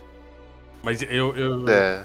o King Shark ele não é burro não, cara. Ele é o personagem mais inteligente do, do Esquadrão Suicida. Ele consegue ler um livro de cabeça pra baixo, sabe? Exatamente. Exato. Read book. Very smart. Hey, Drill! Não, pera. Agora, já que a gente falou de Esquadrão Suicida, Hum. temos também séries do James Gunn. E aí começa aquela coisa do meus amigos ficam, os outros podem ir embora. Sim. A porta da, da, da rua é serventia da casa, então passar bem.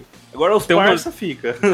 Ô, olha, tem uma teoria que a gente tá até- falando lá no grupo do podcast Unidos, sabe? Que assim, a gente vai vendo, tipo, pô, não é, Ga- Gal Gadot parece que não foi demitida. A Jason Momoa falou que é Aquaman pra sempre. A Miller tá aí. Né? A galera toda do Esquadrão Suicida tá aí. Mas só o, o Harry Cavill que foi embora, eu acho que ele deu uma macetada na Holland, cara. Alguma coisa tem, né? Porque. Aquele, aquele set de Adão Negro que ela tá, ele tá. Sei lá, né? E, é, e, o, e assim, e o The Rock também tá, então foi mandado embora. Então, A Rator, ela vai ser o, o agente Coulson desses filmes aí, Sim, sabe? cara. Exato. Vai aparecer em, tu- em tudo isso daí que foi anunciado, ela vai aparecer. Viu? Mas agora nada. Eu, eu, eu achei que mudou muito a personalidade dela do nada do, do, do pacificador pro Adão Negro, cara. Esse outro personagem as três aparições dela são personalidades diferentes, né? totalmente Ah, diferentes, mano. Aquela, aquele site lá de database de MBTI deve ter uma dificuldade pra, pra tipar essa personagem. Então, três, três versões da mesma personagem. É STP e é INFP. É o quê? O que, que ela é? Não, O que, que ela é? E se ela é o Carlson, logo a chefe dela Sim. deve ser o nosso Nick Fury. Até porque Com certeza. um destaque grande, tá em todo lugar aí, que é Waller. Amanda Waller, Viola Davis, querida, continua na DC. E pelo Bem, jeito, né? ela vai até o Ah, fim. Um dos maiores acertos. Um, um, um, um dos poucos grandes acertos realmente desse universo antigo aí, sabe? Que Se tem algo im- imaculável é. no universo de si, a Viola dele. Cara, é É, perfeita. ela- é, não tem o que tirar, né? A Margot Robbie como Arlequina também, eu também Arlequina, espero sim. voltar, que ela volte já em algum momento também. Mas sim, é, mas esse, essa série aí da Waller, ela foi anunciada, na verdade, no final de, de Pacificador, né? Os eventos do final de Pacificador, eles já dão uma brecha pra isso, né? Um gancho pra isso. E eu lembro que eles falaram, ah, a gente tem planos pra uma série com a Waller e tal. Só que não tinha, não tinha sido anunciado oficialmente. E agora Sim. tá aí, né? E assim, pelo que eles foi falado, os personagens do Pacificador, acredito que a galera que era da, da, da equipe dela vai voltar, né, pra essa série.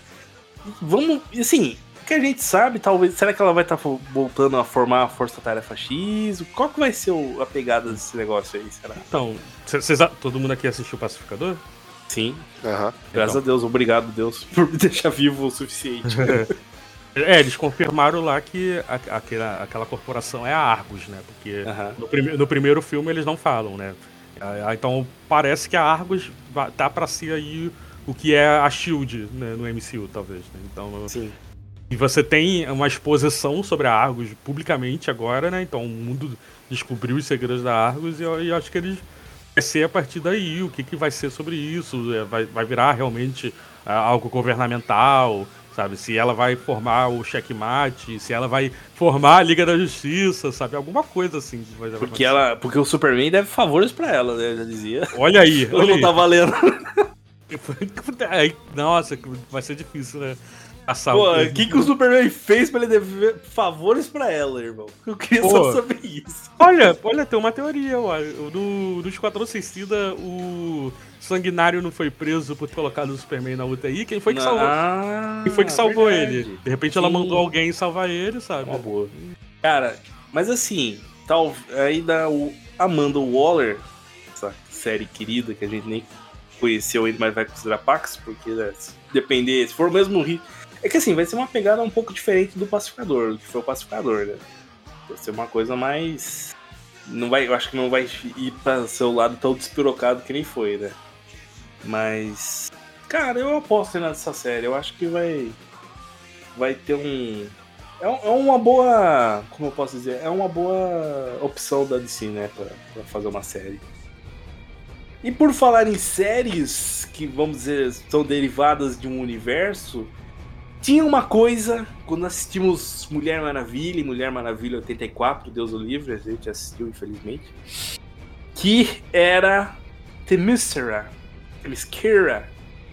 E Então, o que, que a gente falava assim? Que eu acho que todo mundo já falou uma vez, putz, como eu queria um filme das Amazonas, ou queria uma série das Amazonas, eis que James Gunn ouviu essa galera e ele botou na nossa mesa que teremos Paraíso Perdido, a série das Amazonas. Que ele chamou de Game of Thrones das Amazonas, cara. Então, Olha a responsa. quando eu vi. Mas e aí? De- de- de- a partir de qual temporada? É, esse é o ponto. É Deu verdade, ponto. é verdade. Não, mas então, essa comparação né, de Game of Thrones. Porque quando eu vi esse anúncio, tipo, uma série das Amazonas, eu fiquei assim, tipo, tá, pra quê? Mas aí quando ele falou, ah, tipo, uma parada tipo Game of Thrones, aí eu come- comecei a entender. Porque eh, do Game of o- realmente, né, o- em resumo, o Game of Thrones, né, a- além de ser uma fantasia medieval, a- o foco é, na verdade, a intriga política lá, das casas e tudo mais. E a Mulher Maravilha tem esse background das tribos amazonas, né? Que tem as tribos que são espalhadas, né? Tem a Temícera, né? Que é a principal tal, que é escondida, mas tem aquelas que saíram de Temícera e, e acabaram indo é, ou se proteger ou proteger outras e tal. Você tem a tribo da Amazo- das Amazonas da Amazônia, né? Que da Amazônia, né? No caso. Tem as Banamaida, que eu acho que são do Egito, se não me engano. Enfim, você tem. é, é, inclusive tem um. No background da Mulher Maravilha, um, e de tanto em tantos anos, não sei quantos, um desafio que elas se reúnem pra lutar, pra ver qual vai ser a tribo que vai ficar protegendo o portal do destino lá. Então pode ser alguma coisa nessa, né, nessa pegada aí, sabe? Pode ser alguma coisa ne- nessa história. Você tá me sabe? dizendo que de tantos e tantos anos tem um torneio Tribute. É, é isso aí. É o, é o torneio tributo entre as três tribos amazonas. Exatamente. E pelo, pelo jeito deve ser a série que pode ser que dê a origem da Mulher Maravilha desse universo, né? Porque a princípio a gente não tem nada confirmado de Mulher Maravilha até aqui, né? E pelo que eu entendi, essa história vai se passar antes, né, da Mulher Maravilha. É. Então, Aí, quem sabe. A gente também não sabe se é antes de qualquer citação da Mulher Maravilha ou se é antes do próximo filme da Mulher Maravilha, né? De repente seja isso, né? De repente seja o prequel pro, pro novo filme, né? Não sei. Será que a gente vai ver a construção da armadura da Mulher Maravilha? Assim, eu não sei. Eu não sei exatamente o que esperar dessa série, mas aquela armadura que ela utiliza é uma tradição dentro do povo dela. Então pode ter outras utilizando Eles, durante a eles série. chamam de armadura cerimonial, né? Uma parada dessa, né? Eu acho que essa série, cara, eu me, me empolguei pra, pra, por causa do, do plot, né? A gente, eu via, né? Principalmente a, a parte das Amazonas era, eu acho que é uma das melhores coisas do filme da Mulher Maravilha, dos dois. Até quando apareceu no- na Liga, principalmente no Snyder Cut, pô, as, putz, são muito berés as Amazonas. E, cara, ter uma série, e ainda mais se for uma série daquela de tiro curto, seis, sete episódios, nada muito Sim, que se alongue, eu acho que é o ideal. O medo é, é que assim, e deve ser o padrão, porque ele tá falando de HBO Max e tal, a gente já imagina uma série premium, né? Não um Arrowverse. Não, é. O que eu tô esperando dessas séries é isso daí, tipo, seis, oito episódios no máximo. E talvez até minisséries, né? Como foi o Watchmen, né, uma temporada só, assim. Sim, exato.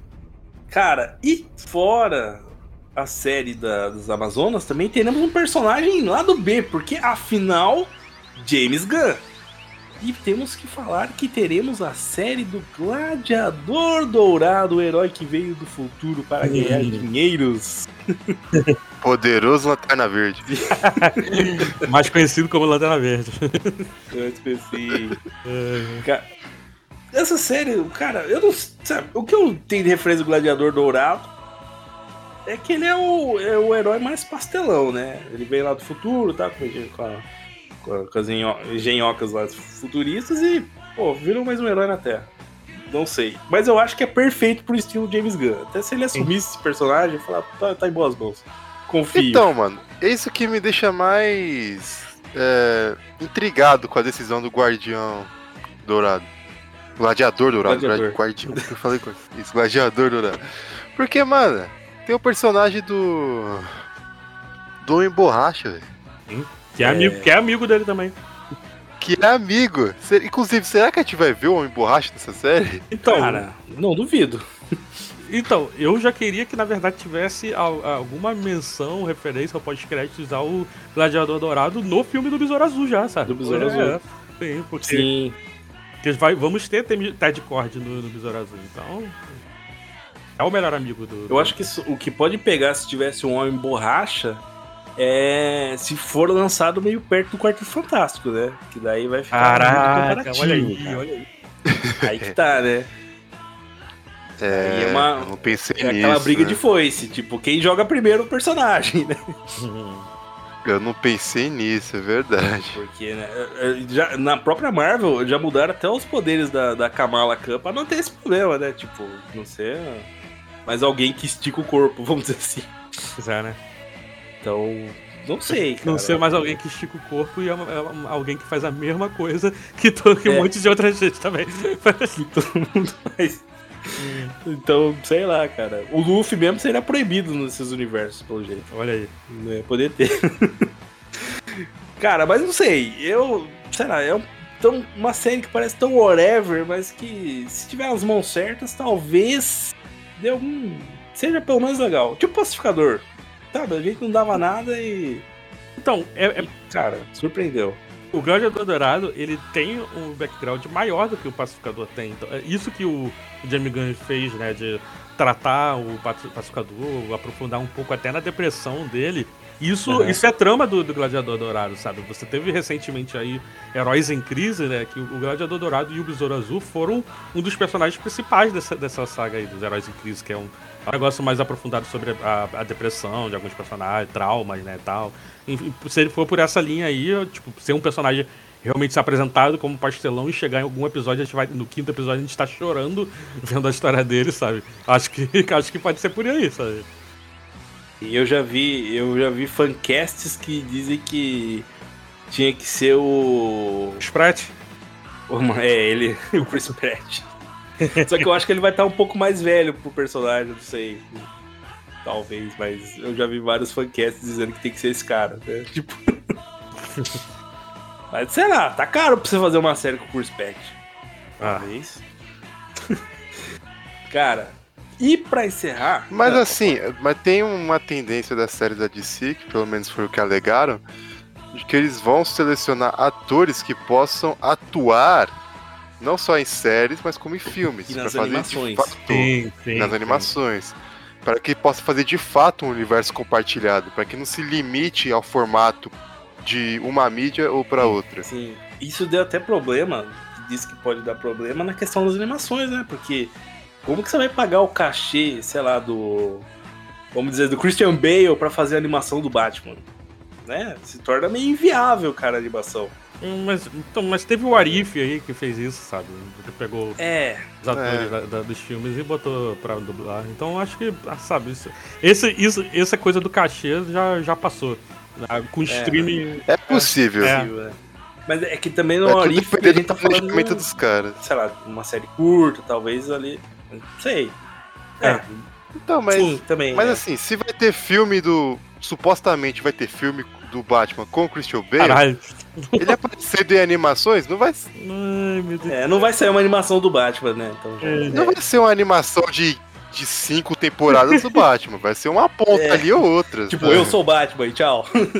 É, vai ser, sei lá, vai ter um desenho ali de um, um fulaninho de tal e o Batman vai aparecer num episódio, já era. E olha, pra encerrar, vamos ter. Cara, deixa eu só lembrar. Eu não sei se é animação, não lembro agora. É, anima... é animação, não. É série ou filme do- dos Lanternas? Sério, É filme, né? É série.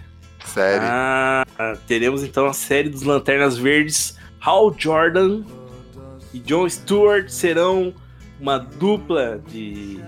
Praticamente Policiais galácticos. É. galácticos Detetives galácticos. na Terra. Pô, é isso aí. É, Finalmente, exatamente, cara. finalmente. É. Finalmente. Depois de, sei lá, vai ter mais de 15 anos também, né? Aham. Saiu aquela coisa chamada Lanterna Verde. Finalmente houve coragem dentro da Warner DC de trazer de novo o legado, cara, de um dos principais heróis da editora, né? Simplesmente foi renegado, jogado fora, né? Nem Snyder teve culhão de trazê-lo. Apesar de tentar. Leão ele teve, ele, ele gravou, É. ele gravou sem, sem, orçamento nenhum, ele gravou com o cara na garagem da casa dele. Os caras realmente tira, tiraram do Snyder Cut, como é que pode, sabe? Do Snyder Cut, Pô, era- realmente. era o Deu corte- trauma. Era o corte dele, cortaram do corte dele, cara. Não, você vê como é absurdo. Ele fez a garagem, deve ter ficado melhor que aquele traje do Ryan Pô, Reynolds. é, é, é, sim, sim, sim, consigo imaginar. É. Eu acho que por isso que eles cortaram falando, não, a gente não pode deixar isso que foi feito na garagem do maluco sair no cinema, que vai olha, pegar mais mal pra gente. Procura no YouTube, olha, tem um monte de fanmade da, da computação gráfica que fizeram daquela, daquela cena final do.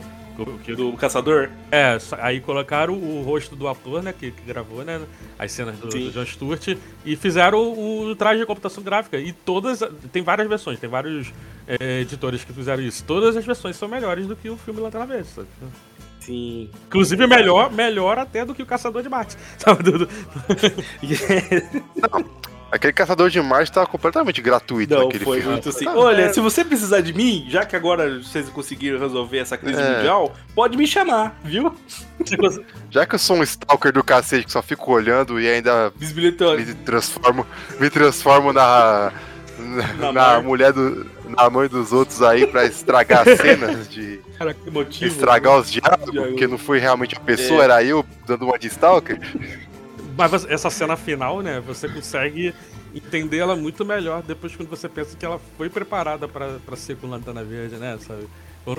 As coisas É. que ele fala, sabe? Tipo, até o motivo de por que ele não podia estar presente. Faz sentido quando você tem, quando é o Lanterna Verde, sabe? Sim. Com certeza. Mas agora essa série que, segundo James Gunn, Essa é o True Detective. Sim. É, como, é, É. o True Detective. Nossa, rolou aqui. Gente, alguém me ajuda. True Detective. É. Assim, dentre todas essas séries, é a mais necessária, né? Sim.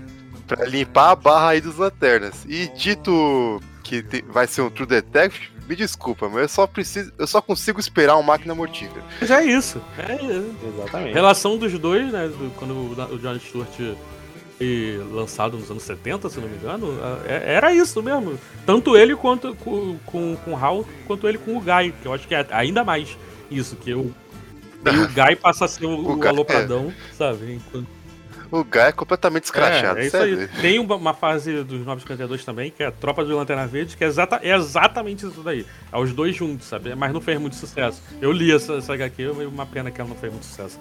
Mas é exatamente isso. Eu acho bom. Eu gosto. Eu adoro, eu adoro os lanternas, eu adoro a mitologia dos lanternas. É muito rica, é muito grandiosa.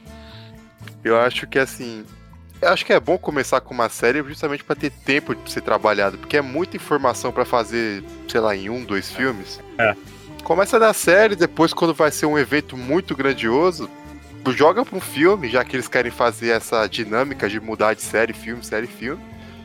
Só não sei se vai funcionar, mas a ideia tá aí. Não, mas é, é, Tanto é que, realmente, a gente tava falando aí, ah, que essas séries tinham que ser minisséries e tal. Eu acho que Lanterna Verde, de todas essas, ela, Lanternas, né, no caso, é a única que não tem que ser minissérie. Essa daí tem que ser a série realmente pra aprofundar esse universo cósmico aí. Sim, talvez seja. Eu acho que de todos os anúncios, talvez atrás só do Superman foi aquele que mais Sim, sim. animou, né? O fã, o fã de si mesmo, né, Sim, cara? sim. Porque é algo que a gente faz tempo tá esperando e faz anos que estão anunciando a série das Tropas dos Lanternas. Aham.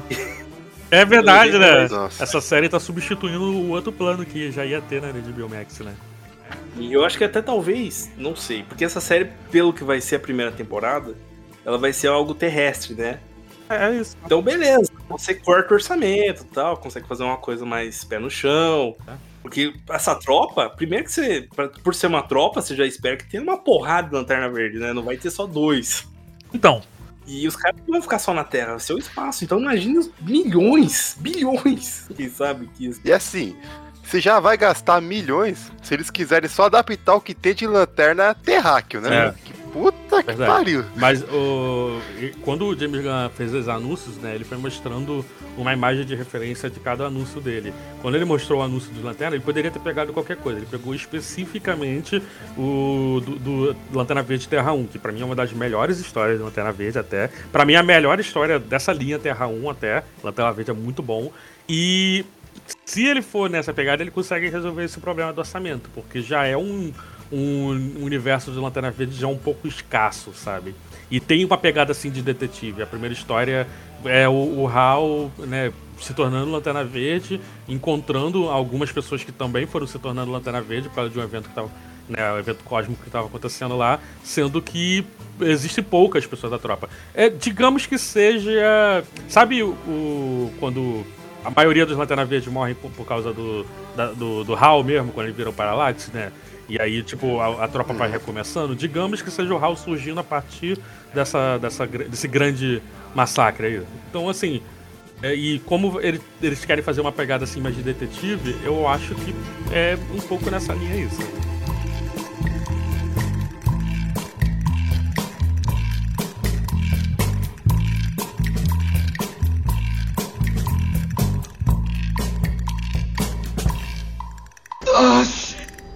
Ele. Salve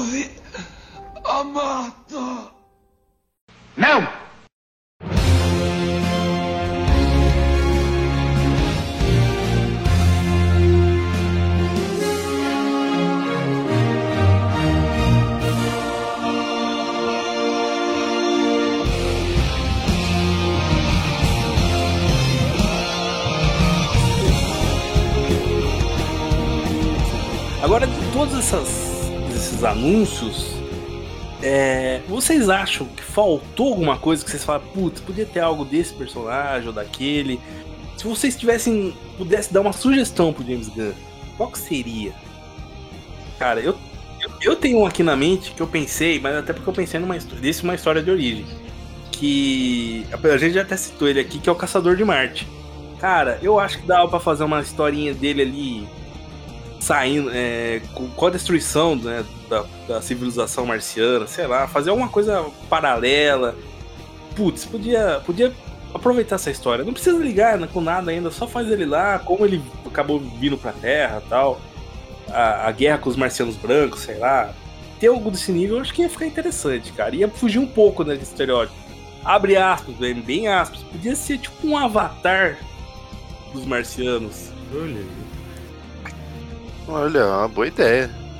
É uma boa ideia. É um Mas... filme caro, né? Digamos assim. É, é. É um filme caríssimo, mas eu, achei, eu gostei da ideia. Né? Mostrar tipo um pouco da civilização marciana e a queda, né? A, a invasão dos marcianos brancos. Sei lá, cara. Podia ter um É que personagem. a minha, visão, a minha visão pro Caçador Marciano tava muito limitada, eu acho, porque eu, eu só conseguia ver ele sendo introduzido em grande evento, Ah, sabe? Sim, sim. Porque, se, porque sempre ele vem, ou, a maioria das vezes ele vem porque vai ter um ataque à Terra, ele é o, é o único que sobrou pra avisar, e ele se reúne aos grupos de heróis da Terra pra poder combater essa ameaça Mas tem externa. aquela história, né, A Nova Fronteira, é muito bom, que introduz o... É uma história sobre racismo e tudo mais e tal, que ele fala, tipo, ah, se o povo da Terra tem dificuldade de aceitar o outro ser humano de cor diferente, imagina a gente que, que é uma raça de cor diferente, sabe? Uma, um alienígena verde, sabe? O Superman é aceito porque ele é branco, tá ligado? Porque ele é igual a todo mundo, tá? igual a todos eles que, que, que ficam rejeitando os outros ali. Imagina o marciano, entendeu? É, e é por isso que ele fica se disfarçando. É, então, essa história é muito maneira. É, é- é a, a Nova Fronteira chegou no- em animação como Liga da Justiça Nova Fronteira, mas o quadrinho é só a Nova Fronteira mesmo. E eu ia sacanear aqui. Pô, o governo dos Estados Unidos não vai lá prender o Superman pra fazer experimento. É. Agora chega o marciano verde na hora. Opa, leva ele aí pra salinha. Pra, pra queimar também, quem vai tentar segurar o Superman, né, cara? Aí é demais, né, pô? Eles fizeram isso, fizeram, fizeram isso no Flashpoint, poxa. E Eu ia falar isso, mas pensa o quanto que eles gastaram pra manter o bicho preso. Cara, mas assim, de outros personagens, não sei se vocês têm alguma ideia, sei lá, um lobo ou algo do tipo. Porque assim, se a gente for pensar, né, dos principais, todo mundo já teve filme também recente, tirando Lanterna Verde e tal. Então. É isso que, que pega um pouco, né? De, será que o Cyborg segura um filme, por exemplo? Né?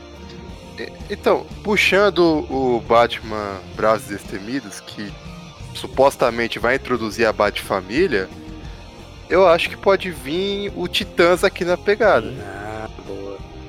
Porque, pô, eu- vai ser uma decepção muito grande pra mim se não aparecer o Asa Noturna. Aham. E o Asa Noturna é o grande líder dos Titãs, por mais que tenha fases aí que outras pessoas lideraram, o- a referência é o Asa Noturna. Sim. Então, pra, pra ter uma pequena introdução no filme do Batman, de que ah, o Asa Noturna apareceu ali no filme, só que ele tava um, um tempo ali com os Titãs, agora ele voltou pra dar uma ajudada e vai voltar. Aí vai ter um filme dos Titãs. Pra mim é fácil fazer isso. Então eu, acho que seria uma boa ter os Titãs. É um grupo jovem, é um grupo divertido, vai, É um grupo- concorrer com os jovens um Vingadores. grupo poderoso. É, Concorrer com os jovens Vingadores. Putz, eu não, eu não pensei nisso. Mas eu acho que É é mais verdade. carismático os jovens Vingadores, cara. Então. Eu também acho, eu também inclusive eu li recentemente o quadrinho de Justiça Jovem e é muito bom, cara. Porra. é, Mas é, respondendo aí, né? é, eu acho que, que tá na hora de ter algum filme, pode ser série também, não sei. Mas alguma coisa que faça direito o Arqueiro Verde, cara. Poxa, quero, Ah, sim. quero um É. Arqueiro Verde que não seja só um Batman Verde, sabe? Por mais que eu acho. Eu quero o Arqueiro Verde comunista, cara. Exatamente. Arqueiro verde antifascista. Eu quero ver esse cara, pô. Exatamente. Exatamente. Com a Canário Negro. A. Canário, por favor. Nada de feliz. Exatamente. Chega de feliz.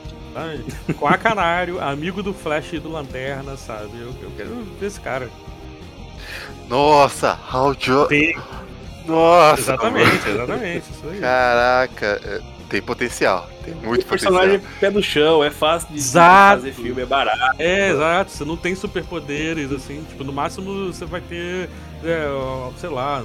Não, tomara que não. O grito da canalha. É, isso, isso. Que, é, exatamente, exatamente isso. É. E já tem uma canalha boa ali mesmo no Aves do Rapina. Pode pegar lá mesmo, cara. Não ligo. Foi que foi mal aproveitada.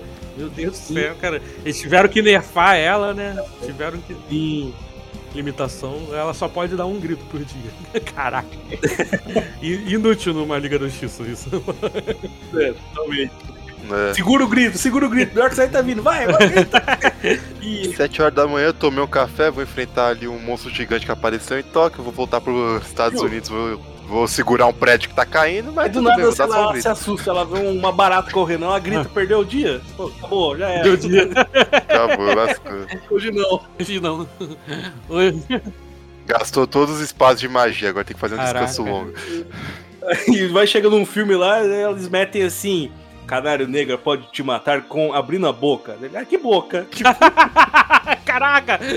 Ai, ai, ai. Nossa, não, velho. Não. Não, não, não. Esse é a, a Canário Negro que eu tava vendo, né? Mas pra fechar, galera, o que, que vocês. No resumo da obra, depois de tudo isso, o que, que a gente chega à conclusão?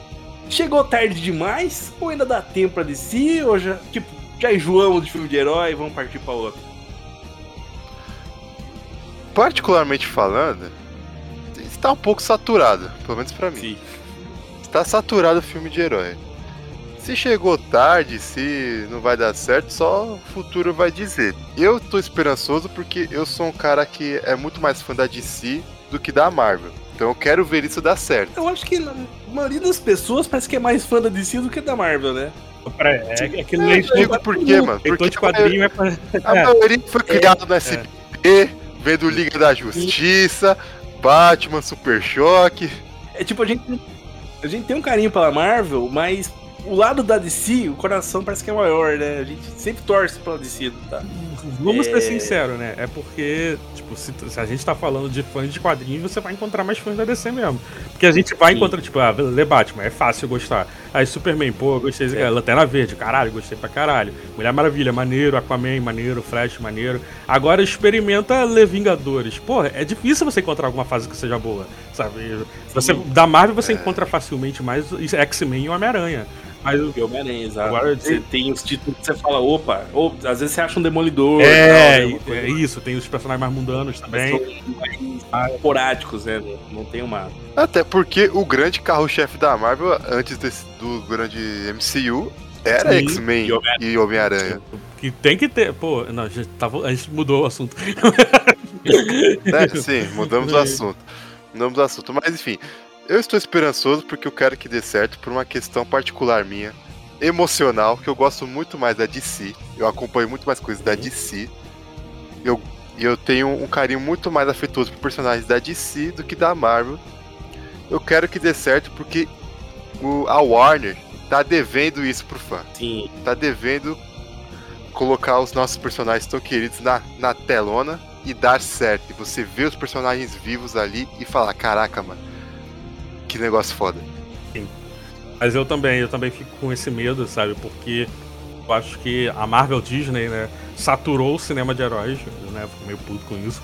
Porque, ok, no começo, quando você tinha aqueles dois filmes de herói por ano ali, ok, né? E aí você tinha dois filmes de heróis da Marvel, aí um filme da DC, e um filme da, da, da X-Men da, da Fox, e um filme da Homem-Aranha da Sony. Aí, tipo, totalizando aí, eu acabei de falar, tipo, seis filmes de herói por ano, já é saturado, mas ok. Só que agora a Marvel tá metendo três filmes de herói, né? Três filmes e quatro séries. Mano, não, não tem necessidade disso, sabe? Se eles fizessem, tipo, dois filmes e, sei lá, três séries, ok, até. Mas, pô, não, cara, tá demais, tá demais. E tá, cha- e tá vindo muita coisa ruim, esse é o problema. Sabe, tá vindo ruim, tá vindo com a qualidade é, precária, sabe? E E vindo repetido, né, cara? A mesma formulazinha, mesmo jeito, É isso. muda pouca coisa. estilos sabe? escritos por IA. Mesmo. E também tem muita coisa que deixou de ser standalone, que você não Isso. precisa ter um conhecimento prévio pra acompanhar. Então, tipo, É. pô, beleza, aqui a gente todo mundo acompanha, mas um cara que começa agora vai, sei lá, assistir Loki. Até ele entender o que aconteceu em Loki, ele tem que assistir uma cacetada de filme. E é uma coisa que não tá acontecendo só na Marvel. Acontece, por exemplo, com Star Wars. Hoje você tem que assistir o Boba Fett É. pra você poder assistir o Mandalorian. Você não pode só assistir o Exato. Mandalorian, né? A continuidade de Mandalorian acontece no Boba Fett. É, é uma. É, você pode até, sei lá, você pode chegar no Procon e falar que é compra casada essa porra. Mas o, no caso aí do, do Star Wars, tem até uma parada que, é- que eu acho inteligente, que é isso de você ter é, histórias que podem ser contadas independente da época. Então você, você pode hoje fazer um filme que se passa 20 anos depois da Batalha de Yavin e ano que vem um filme que se passa 20 anos antes da batalha. E tudo bem. Mas agora, com- por exemplo, com, com a Marvel, é, é, é, é cronológico. Né? Então, esse inclusive eu vi o James Gunn falando alguma coisa de que é possível que os filmes sejam assim. Então, e talvez essa dúvida que a gente estava tendo aí, ah, já ter um filme da Supergirl enquanto o Superman início de carreira, talvez a gente veja o Superman jovem, mas seja um filme que não seja é, na atualidade do universo que está passando ali. Talvez seja um filme que seja no passado. Não sei. Entendo. Sim, é possível. É bem possível Isso mesmo. seria um pouco Cara, interessante. E- mas eu acho que para deixar mais interessante, é realmente esses filmes não terem a fórmula de herói, não serem tudo filme de herói. A gente falou aí o Monstro do Pântano tá vindo na pegada de terror. Eu, que, eu quero isso, que cada filme tenha um gênero. Por exemplo, a Mulher Maravilha ser uma parada mais um épico, né? Mulher Maravilha não, Amazonas aí, né? Paraíso Perdido, ser um pouco mais pro épico. Aí você tem é, Bravos e Destemidos ser um, um- negócio mais de espionagem. As Supergirl ser um negócio mais espacial e tal. E eu, tem que ser assim, cara. E eu acho que isso vai fazer. mais gore, uma coisa É, isso vai ser mais interessante, que a gente, tipo, O- vai pegar, o inclusive, gente que não gosta tem do que ser gênero. um subgênero. né? Pra poder ser sustentável. É, não, é. na verdade, super-herói, ele não, não tem que ser um gênero, eu acho. Eu acho que o super-herói, ele é temática. Por exemplo, é, su- é, Segunda Guerra Mundial é gênero? Não é, não, não é, não é um gênero, é uma temática. Tem, tem muito filme de Segunda Guerra, mas não é um gênero, entendeu? Eu acho que isso é temática, entendeu? Gênero é o que se faz usando essa temática. Vamos esperar o que o futuro nos reserva. E, existe aquele S, aquele S que está no peito. Continua lá. continua Esperança. Esperança. Eu acredito Esperança. em Jaiminho das armas. É com você, meu filho. Eu tenho Agora, deixa eu, deixa eu propor um negócio aqui. A gente falou de filme que vem, filme que vai, personagem que vai vir, Ah. que não vai vir. amigo que fica e inimigo que vai. Ah, Exatamente. A gente vai ver esses personagens se juntando em algum momento. Darkseid tá Ah. queimado. Qual será o grande evento que vai unir esse pessoal? É, Brainiac. Pode ser mesmo. É. Ou pode ser a magia. Não, não. Tomara que não. tomara que Gunn, né? Acho que, acho que possibilidade. A É, vaca, né? Vamos voltar a vaca. acho que tem que ser o. o- O grande poder da amizade dos super Que amigos. se conhecem um dia, né? Não. Eu pensava antigamente que, ah, se não fosse, né, Darkseid, Apocalipse, essa coisa já tão gasta, ainda mais por causa do Thanos, é, de usar os marcinhos brancos, né, e tal, essa coisa toda.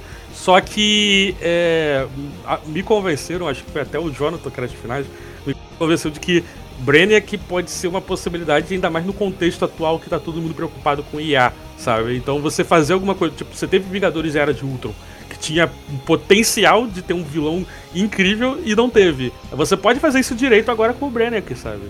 Tá ali, inclusive, o, pô, o Bruce Wayne criando o Irmão Olho e o Irmão Olho acabar sendo um perigo, né? Pra, né ele- um negócio que é uma vigilância mundial, e mas foi infectado pelo vírus do Brainiac e ele ser um- uma parada sinistra que vai escravizar no futuro. Enfim, dá, tem muita possibilidade de, ser for o Brainiac. Sim, só não queremos duas coisas: Coringa de Jared Leto e o Lex Luthor do Jesse Eisenberg. Por favor, não queremos isso. James Gunn, tomara que você não seja amigo deles, cara. Eu duvido de, de, de Jared Leto e Jesse Eisenberg. São dois atores muito difíceis de lidar, cara. Porra, acho que o Jamie Gunn não gosta desses caras não, cara.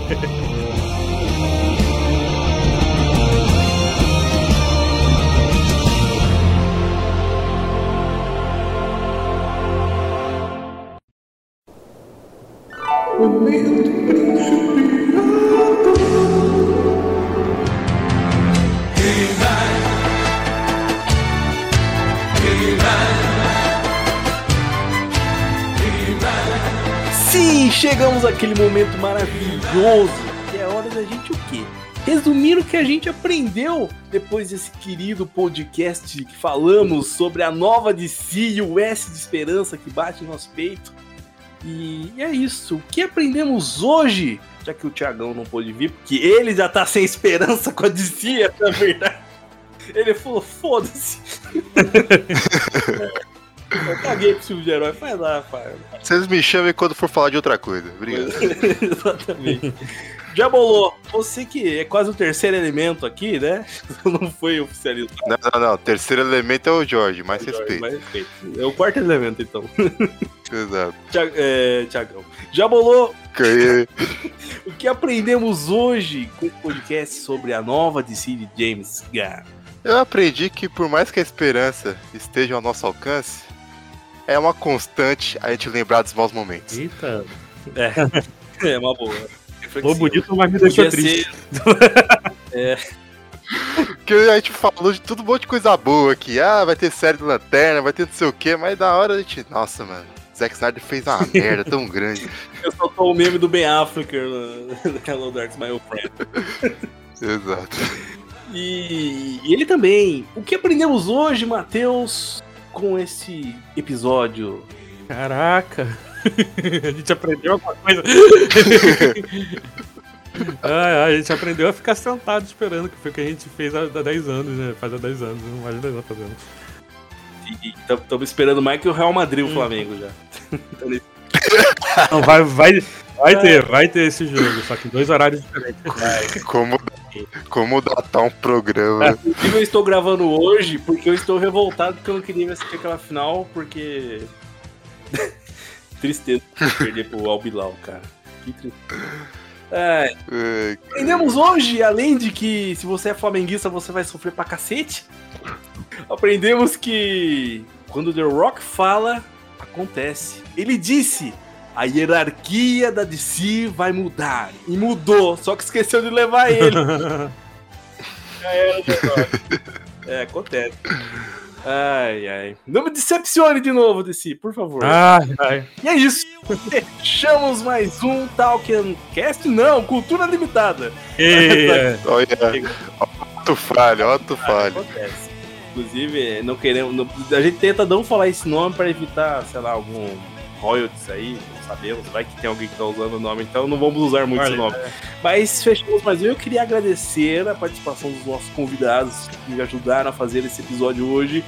Começando pelo Matheus, que veio direto do Terra Nerdica. E agora chegou aquele momento, Matheus. Faz aí aquela prop. Prop. E muito obrigado por ter participado com a gente mais uma vez. mas aí o quê? Desculpa, não ouvi direito. Ah, Eu ia falar propaganda, foi Ah. o prop. Descolado, eu falei, eu só, eu só, publi. eu só publi, vai ficar mais bonito. Não, então, é, pra quem não me conhece, ou pra quem me conhece também, é, eu sou da Terra Nerdica, né? Como eu falei lá no início, você encontra buscando Terra Nerdica em qualquer rede social, no Spotify. Agora a gente alinhou, né, tudo pra ser Terra Nerdica, né? Porque é, antes, inclusive, olha, essa coisa aí, né? Antes a gente chama, se chamava, de- o podcast se chamava de TNCast, né? Terra Nerdica Podcast, né? Mas eu também, eu também tirei essa coisa. Essa coisa de ter é, podcast com cast no final não, não, não, tá, não tá mais maneiro, não, sabe? Há dois anos já que isso tá dando problema, então.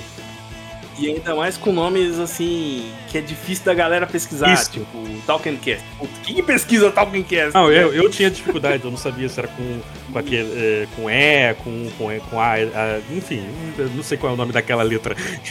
Cara, e Terra Nerdica é um nome muito bom, cara, pra podcast, sim, sim, mas né? Ó, cara, É, é o que agora. É porque quando, quando a gente tinha pensado no podcast pela primeira vez, um rapaz que nem tá mais com a gente.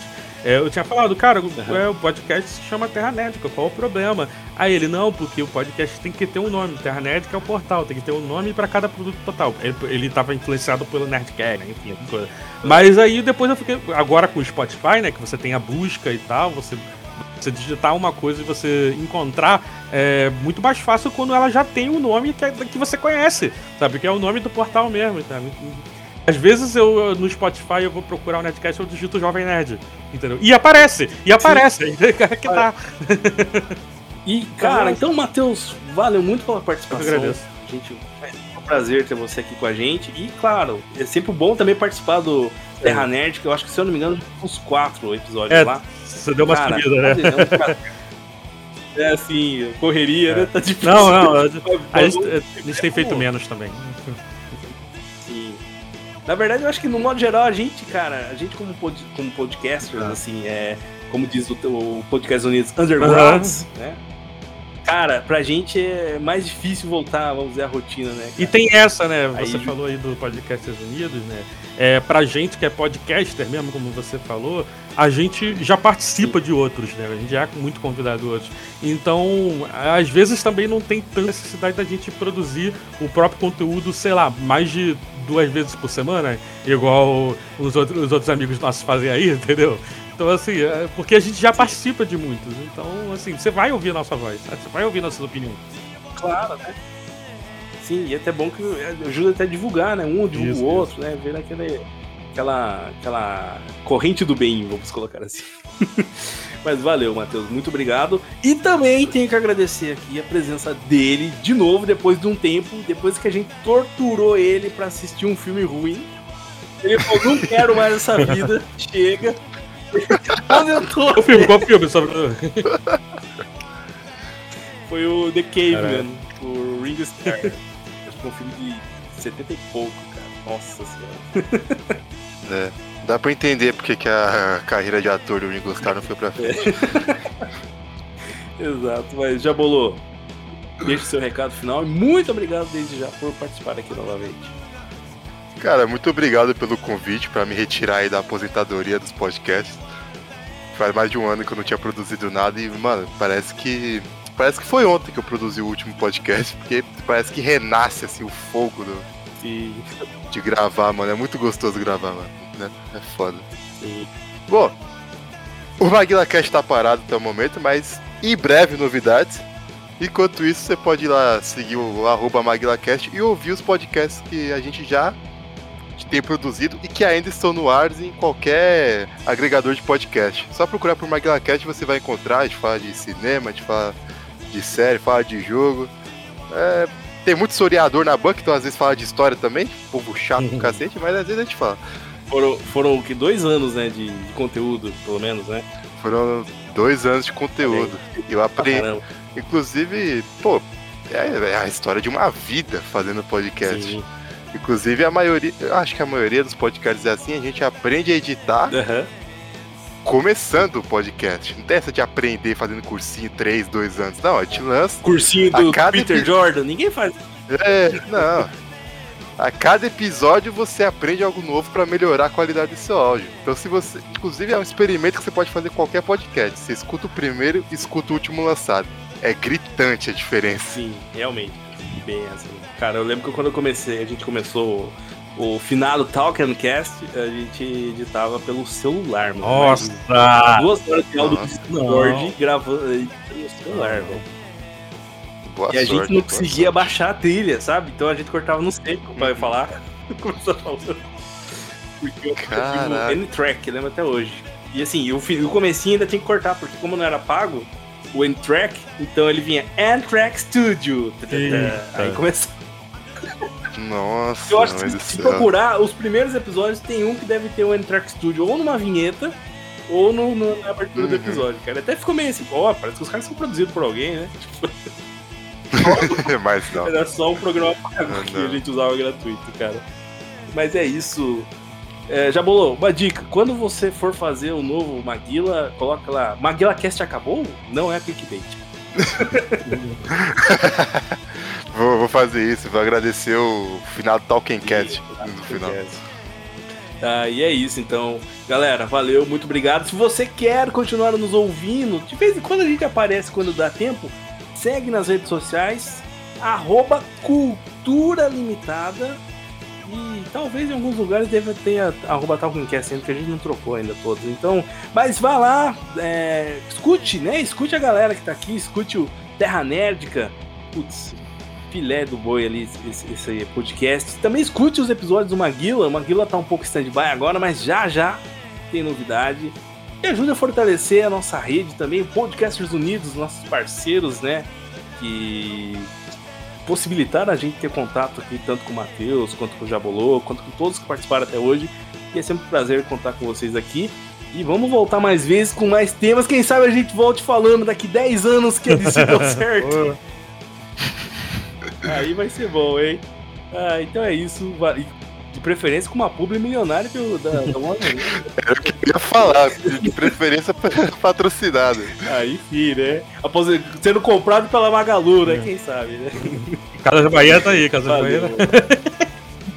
Pô, é. Contanto que não seja pela americana, tá Tem nem da van, tá bom. É, caralho. é, tem isso é, também. também. Mas valeu, valeu, muito obrigado. Até a próxima. E para encerrar, eu te digo.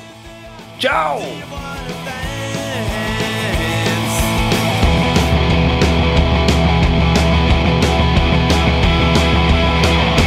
Humor, entrevistas, informação, debate, cultura pop. É pela união de seus poderes surge a iniciativa Podcasters Unidos. Você ainda não ouviu falar da iniciativa Podcasters Unidos? Não? Que mundo você tá vivendo, hein? Essa iniciativa reúne os podcasts undergrounds, aqueles que apesar de não estar no mainstream, tem muita qualidade em conteúdo e opinião. Certeza que tem um que é a sua cara, você vai curtir. Ficou interessado? Então vai lá agora até o Instagram, arroba Podcasters Unidos e conheça todos os seus participantes. Tem podcast para todos os gostos gostos e estilos. Eu mesmo já tenho vários que eu tô escutando, tô ouvindo, tô curtindo e tô seguindo. Iniciativa Podcasters Unidos. Siga, ouça, curta e compartilhe sem dó. Vai, Unidos!